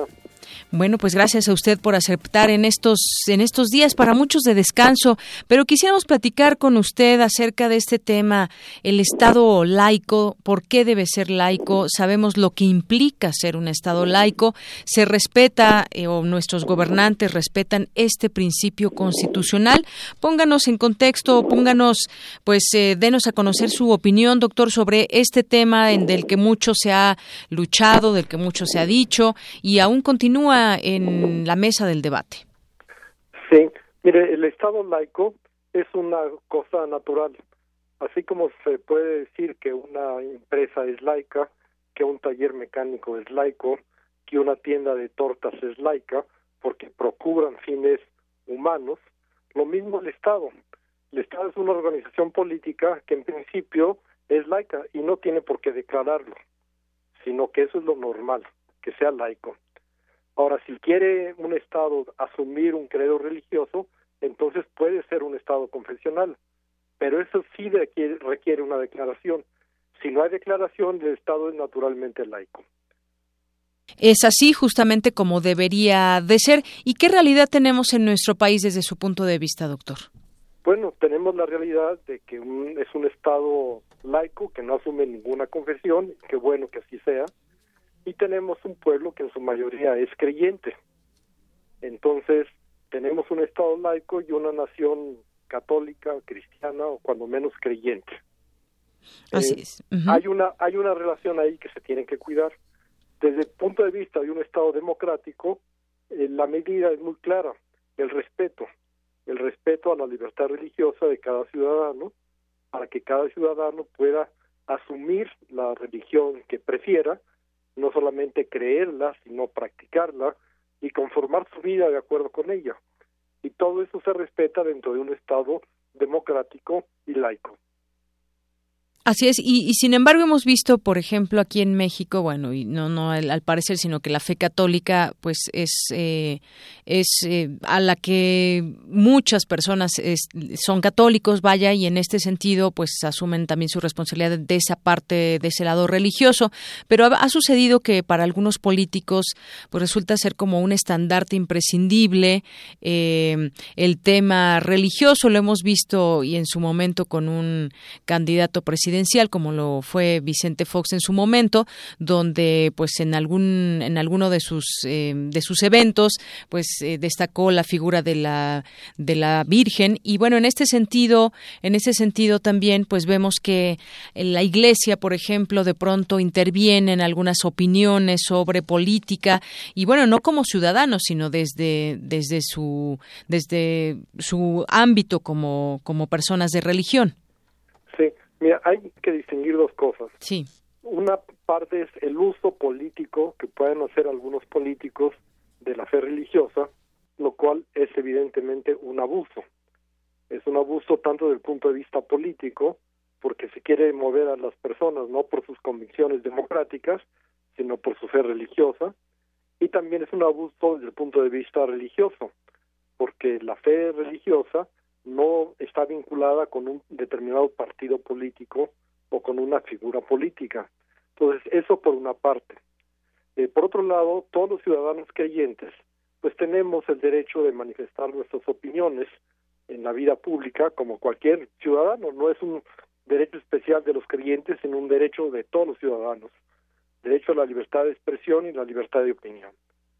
Y los ciudadanos pueden expresarse individualmente, pero también expresarse por medio de sus representantes, así como los obreros se pueden manifestar a través de representantes sindicales o los empresarios a través de los presidentes de las cámaras, pues los creyentes podemos expresarnos a través de las opiniones de los representantes de las opciones religiosas a las que a las que pertenecemos.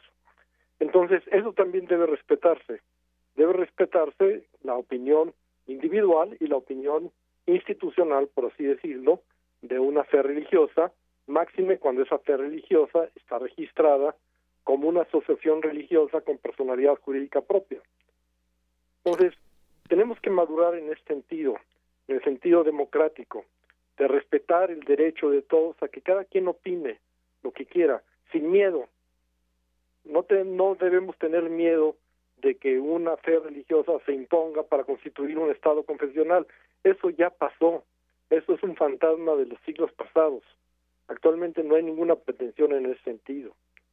Entonces, que se respete el derecho de todos a manifestarse públicamente, individual o colectivamente, como dice el artículo 24 constitucional.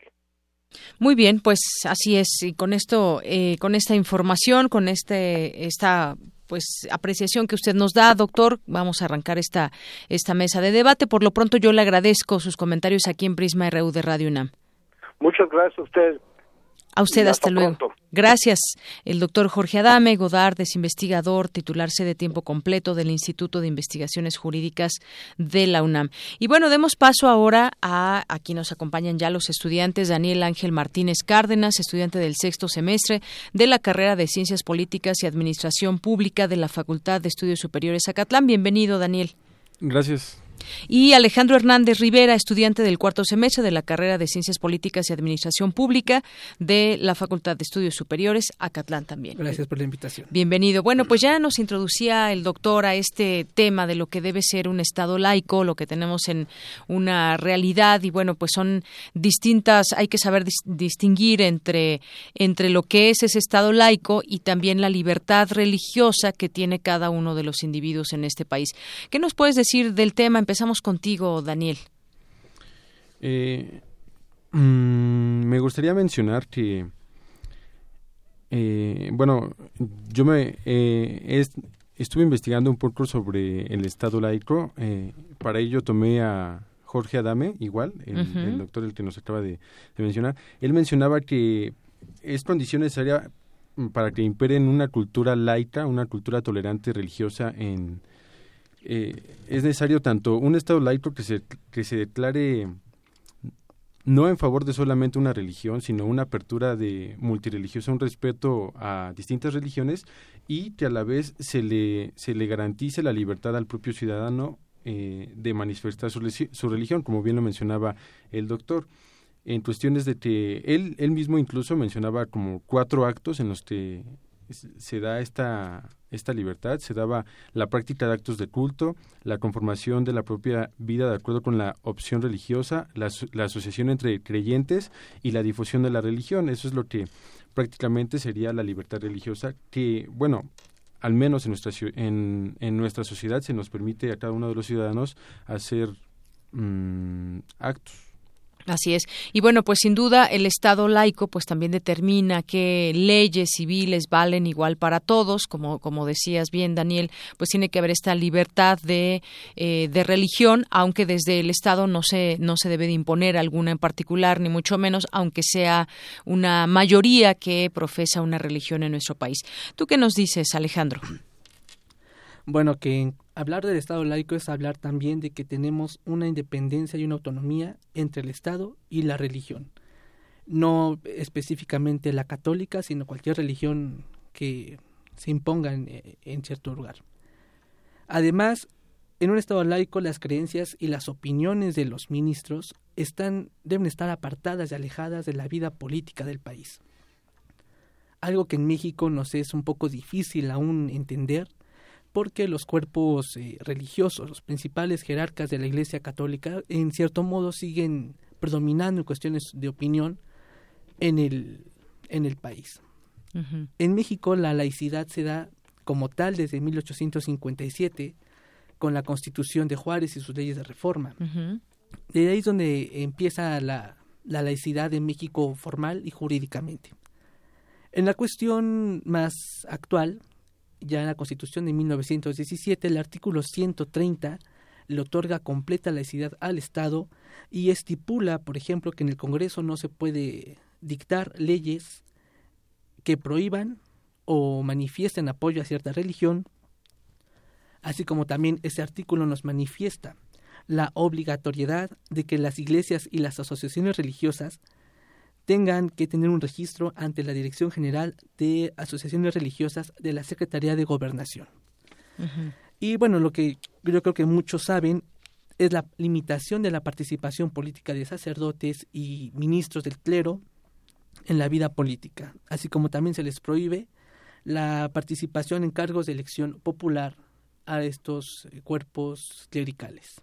Así es, y bueno, pues sin duda, eh, pues el Estado laico no es que sea un enemigo de la religión, sino que más bien es respetuoso, debe ser respetuoso de las ideologías religiosas que cada quien tenga y que no deben mezclarse con el ejercicio del poder público. Es decir, que ni el poder público somete a la religión ni el poder religioso intenta jugar el papel de gobierno. Hay que saber distinguir en esto, si no entonces ya pues entraríamos en un conflicto, en un, en un, en un problema. Justamente lo que nos decía también el, doctor eh, Jorge Adame en este sentido, que pues él define al Estado laico como una organización política que no establece una religión oficial y así nos tenemos que ir. Sin embargo, pues en algunos momentos pues parecería ser que esto se ha eh, pues mezclado o que algunos eh, algunos religiosos han aprovechado también, bueno, todas estas, eh, todas estas personas que profesan alguna religión que puedan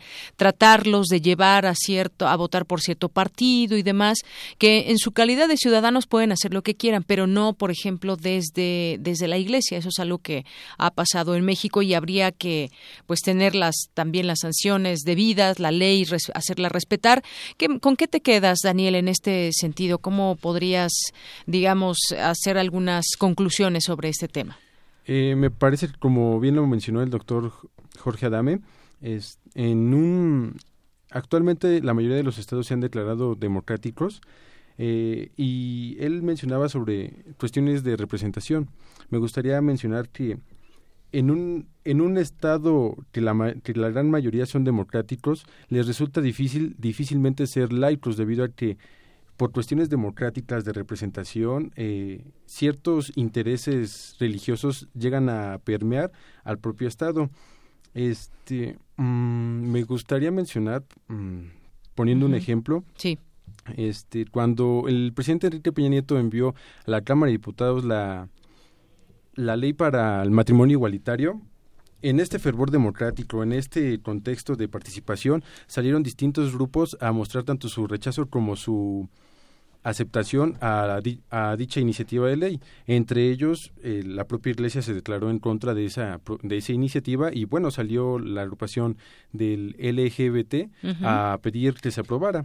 Eh, como todos sabemos, no se aprobó eh, por, este, este es un ejemplo de cómo las cuestiones democráticas de representación llegan a permear al propio Estado y, y bueno, desde mi punto de vista político, es, es claro que la Iglesia tiene una influencia sobre en un, sobre un estado por la cantidad de miembros que, de miembros que profesan esa religión. Parece como si como si pudiéramos hacer una fórmula de tanto número de religiosos, tanto número de influencia o de grado de influencia que puede tener una institución.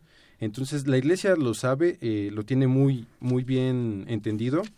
Y bueno, me gustaría para finalizar, me gustaría mencionar que la última visita que el Papa que el Papa Francisco hizo a México, él fue a San Cristóbal de las Casas allá en Chiapas y eh, este municipio curiosamente se habían dado un hecho de que en el 2009 la asamblea de, ese propio municipio había decidido que no querían que se profesara esa religión ni que existiera un templo de esa de ni que existiera un templo. Bueno es claro que la, la iglesia entiende esto de tal número de, de católicos, tal número de influencias, que pues sería una negligencia por parte de la Iglesia el que dejara disminuir sus, sus creyentes, nada más así. Así es. Sí, efectivamente ese ejemplo que, que, pones del matrimonio igualitario, la Iglesia tuvo una influencia muy fuerte. De pronto, bueno, imagínense, la manda el presidente para su discusión y, y todos se van bajando del tema en cuanto a ven la reacción de la Iglesia. Hay que recordarlo, hubo marchas incluso de estar a favor o en contra y ahí pudimos ver el músculo también de detrás de todas estas organizaciones católicas que estaban con la Iglesia e incluso incluso en algunos en algunos estados algunos sacerdotes salieron a hablar directamente de este tema. Y tan es su poder que se bajó de la discusión ya finalmente no se no se aprobó. Se dejó fuera vaya ese es el ese es el punto. Y es justamente un ejemplo que, que ilustra que esa separación bueno pues no no está del todo del todo dada. Y eh, tú con qué te quedas Alejandro sobre este tema y poniendo pues los ejemplos analizando tal vez situaciones que ha habido en nuestro país que podamos comentar y, señalar que son cercanos a, nosotros. Bueno, si bien nuestra, nuestro apego a la religión católica se da desde 1521 con la colonia, España está dominada, bueno, Europa en general por la por el Papa, el Vaticano. Eh, hasta 1571 llega aquí a México la Santa Inquisición, que es cuando ya la religión influye directamente en la vida política, social y moral de los habitantes de ahí debemos entender también que es precisamente un cura quien inicia nuestro movimiento de independencia, Hidalgo, y es otro quien le da sentido y valor a la independencia que es Morelos. Son curas eh, que están moviendo al país hacia un nuevo rumbo. Ya para 1500, perdón, 1857 con las leyes de reforma, el Estado laico comienza ya a fortalecerse, como lo mencioné, y sin duda alguna genera muchos problemas con la Iglesia, con el sector conservador, y nos lleva a guerras y a ocupaciones francesas. La política de Díaz, eh, de Porfirio Díaz, fue, lejos de ser secular, fue de conciliación. Se concilia con el Estado, y ya para este, el pasado siglo XX, con la guerra cristera de calles, nos deja muy en claro que más allá de la laicidad, ahí lo que predominó fue una fuerte idea de odio hacia este sector religioso, que hoy en día es muy imponente. México haya estado apartado de lo que son las relaciones vaticanas, y es hasta 1979 con el presidente López Portillo quien llega por primera vez el Papa a México. Muchos podemos pensar que quizá se le invitó al, al sumo pontífice Juan Pablo II, a venir a México por una cuestión pues amistosa o, él mismo quiso venir por su cuenta. Lo que es verdad es que la misma madre de López Portillo es quien sugiere a López Portillo invitarlo dado su fuerte apego religioso y es, es, ahí donde se da el primer momento entre México y el Vaticano.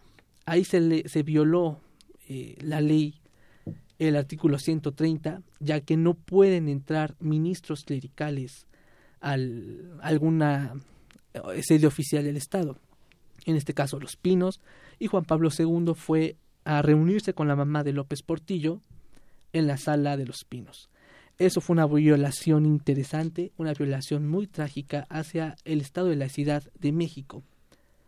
Eh, de ahí, cinco, cinco, cuatro visitas más de Juan Pablo II se dieron, pero me voy al año 1994, cuando estalla el ejército zapatista, el movimiento zapatista en el sureste en Chiapas, y es el obispo Samuel Ruiz, conocido allá como Tatic, quien está siendo una cabeza imprescindible entre los indígenas y que además fue un defensor de los derechos indígenas allá. Es ahí donde vemos que si bien México no es del todo un Estado laico, lo es en cuestiones jurídicas, pero en cuestiones fácticas y de práctica no lo somos. Muy bien, pues creo que lo resumes muy bien en cuestiones jurídicas, en cuestiones legales, en cuestión de, de separar este Estado laico eh, de lo que debe ser el Estado laico y el tema también de la religión. Bueno, creo que está, está muy claro. Sin embargo, en los hechos, como tú dices, en, eh, de fáctico, pues bueno, es otra realidad y es otra cosa. Pues yo les quiero agradecer mucho el que nos hayan acompañado en esta mesa, Daniel Ángel Martínez Cárdenas y Alejandro Hernández Rivera, ambos estudiantes de la la Facultad de Estudios Superiores Acatlán de la carrera de Ciencias Políticas y Administración Pública. Muchas gracias. Gracias por la invitación. Gracias por venir y vamos a escuchar este Vox Populi justamente sobre este tema. ¿Qué opinan? Eh, ¿Qué opina la gente que, de que los sacerdotes hablen, eh, opinen sobre política como sacerdotes, no como ciudadanos? Esto fue lo que nos respondieron.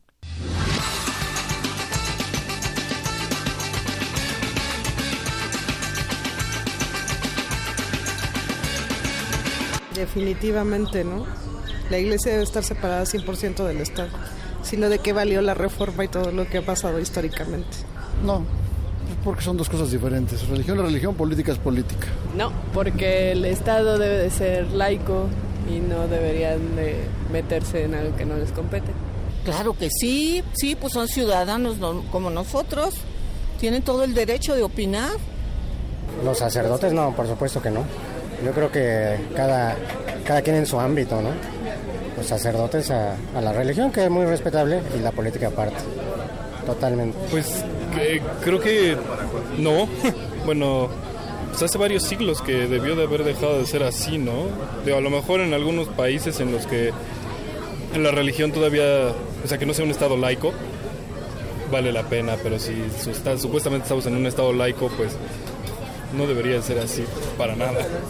Pues no, porque se mezclaría mucho sobre Dios y la política. Bueno, lo de los presidentes y todo eso. yo creo que no. La verdad es que soy atea y para mí la religión no debería estar metida con la política.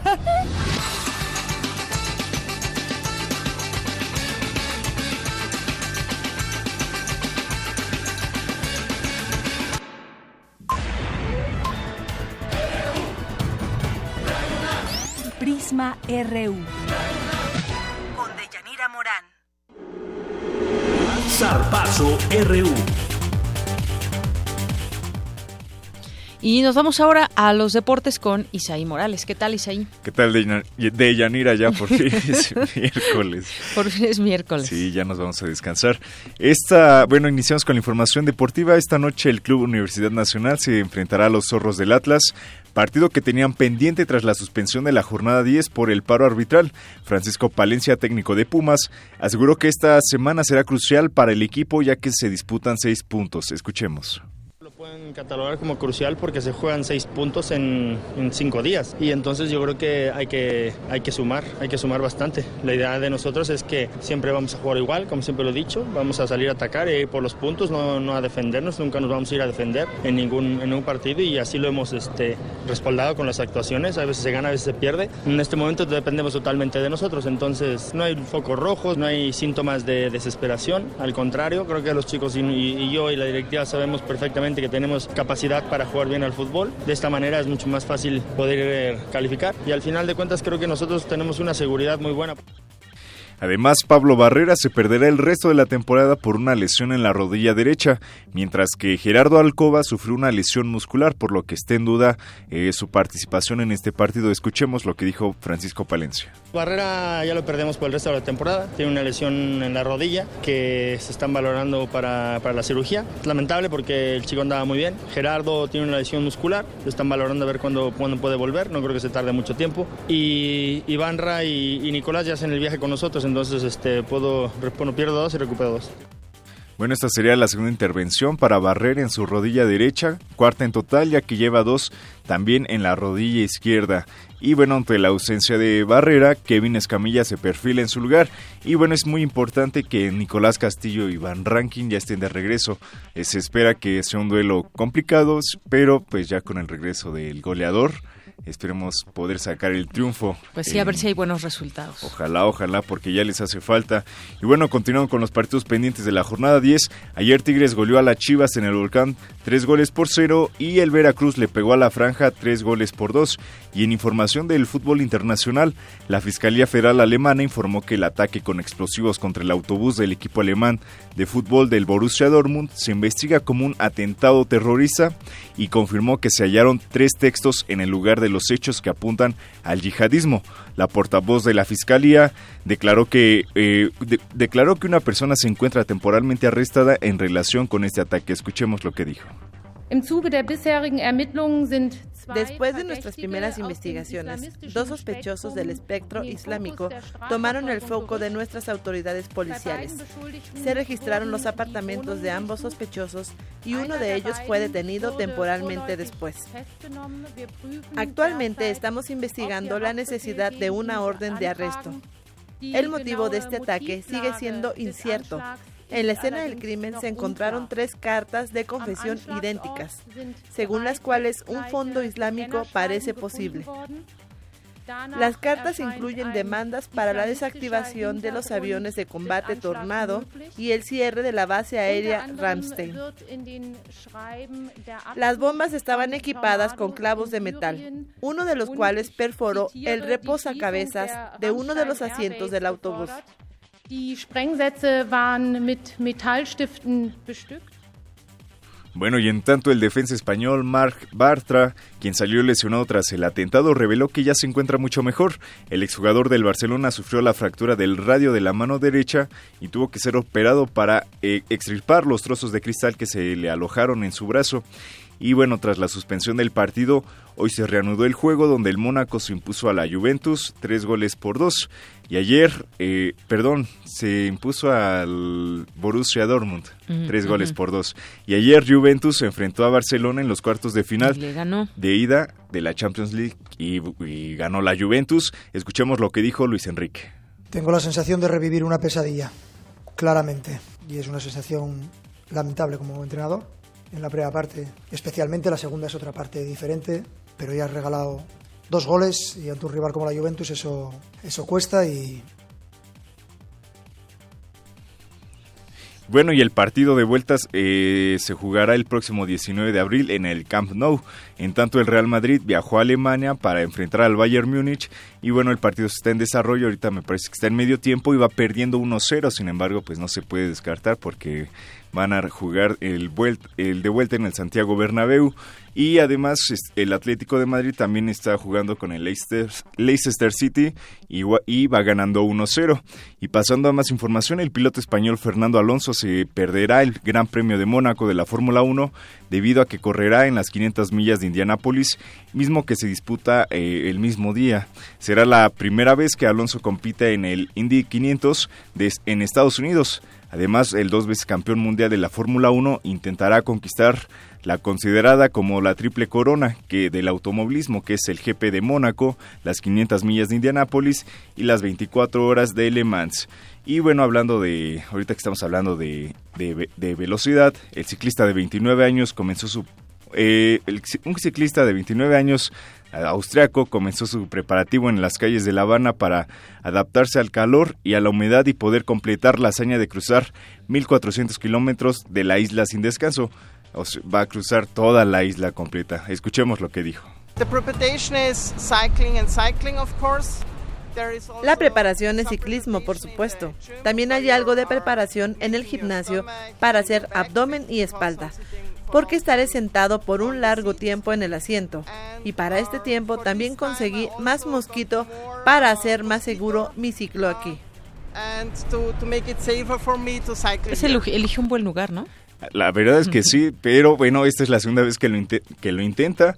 y la primera vez fue en el 2015, pero se enfermó de dengue. Por eso es que ahorita dijo que ya llevaba repelente. Para mosquitos. Así es. Y bueno, de Yanira, hasta aquí la información y nos escuchamos mañana. Muy bien. Muchas gracias, Isaí. Hasta mañana. Buenas.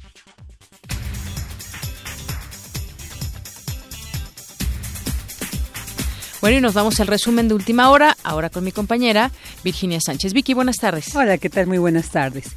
Integrantes de la Asociación Civil Regresando a Casa Morelos rechazó los trabajos de la Fiscalía General del Estado de Morelos al señalar que durante el proceso de exhumación de los cuerpos de Jojutla se violó el protocolo homologado para la investigación del delito de desaparición forzada. Y en temas internacionales, una presunta organización islamista y la agrupación Antifaz reivindicaron las explosiones contra el autobús del equipo de fútbol Borussia Dortmund en Berlín, en tanto la Fiscalía General de Alemania informó que ya asumió las investigaciones. Esta es la información hasta el momento. Muy buenas tardes. Gracias Vicky, muy buenas tardes y con eso terminamos la emisión del día de hoy de Prisma RU. Gracias a todo este gran equipo que hace posible que usted nos escuche. Yo soy de Yanira Morán y bueno, pues diviértase en estos días de descanso, abúrranse, desabúrranse y visiten la ciudad, aprovechenla. Hasta mañana.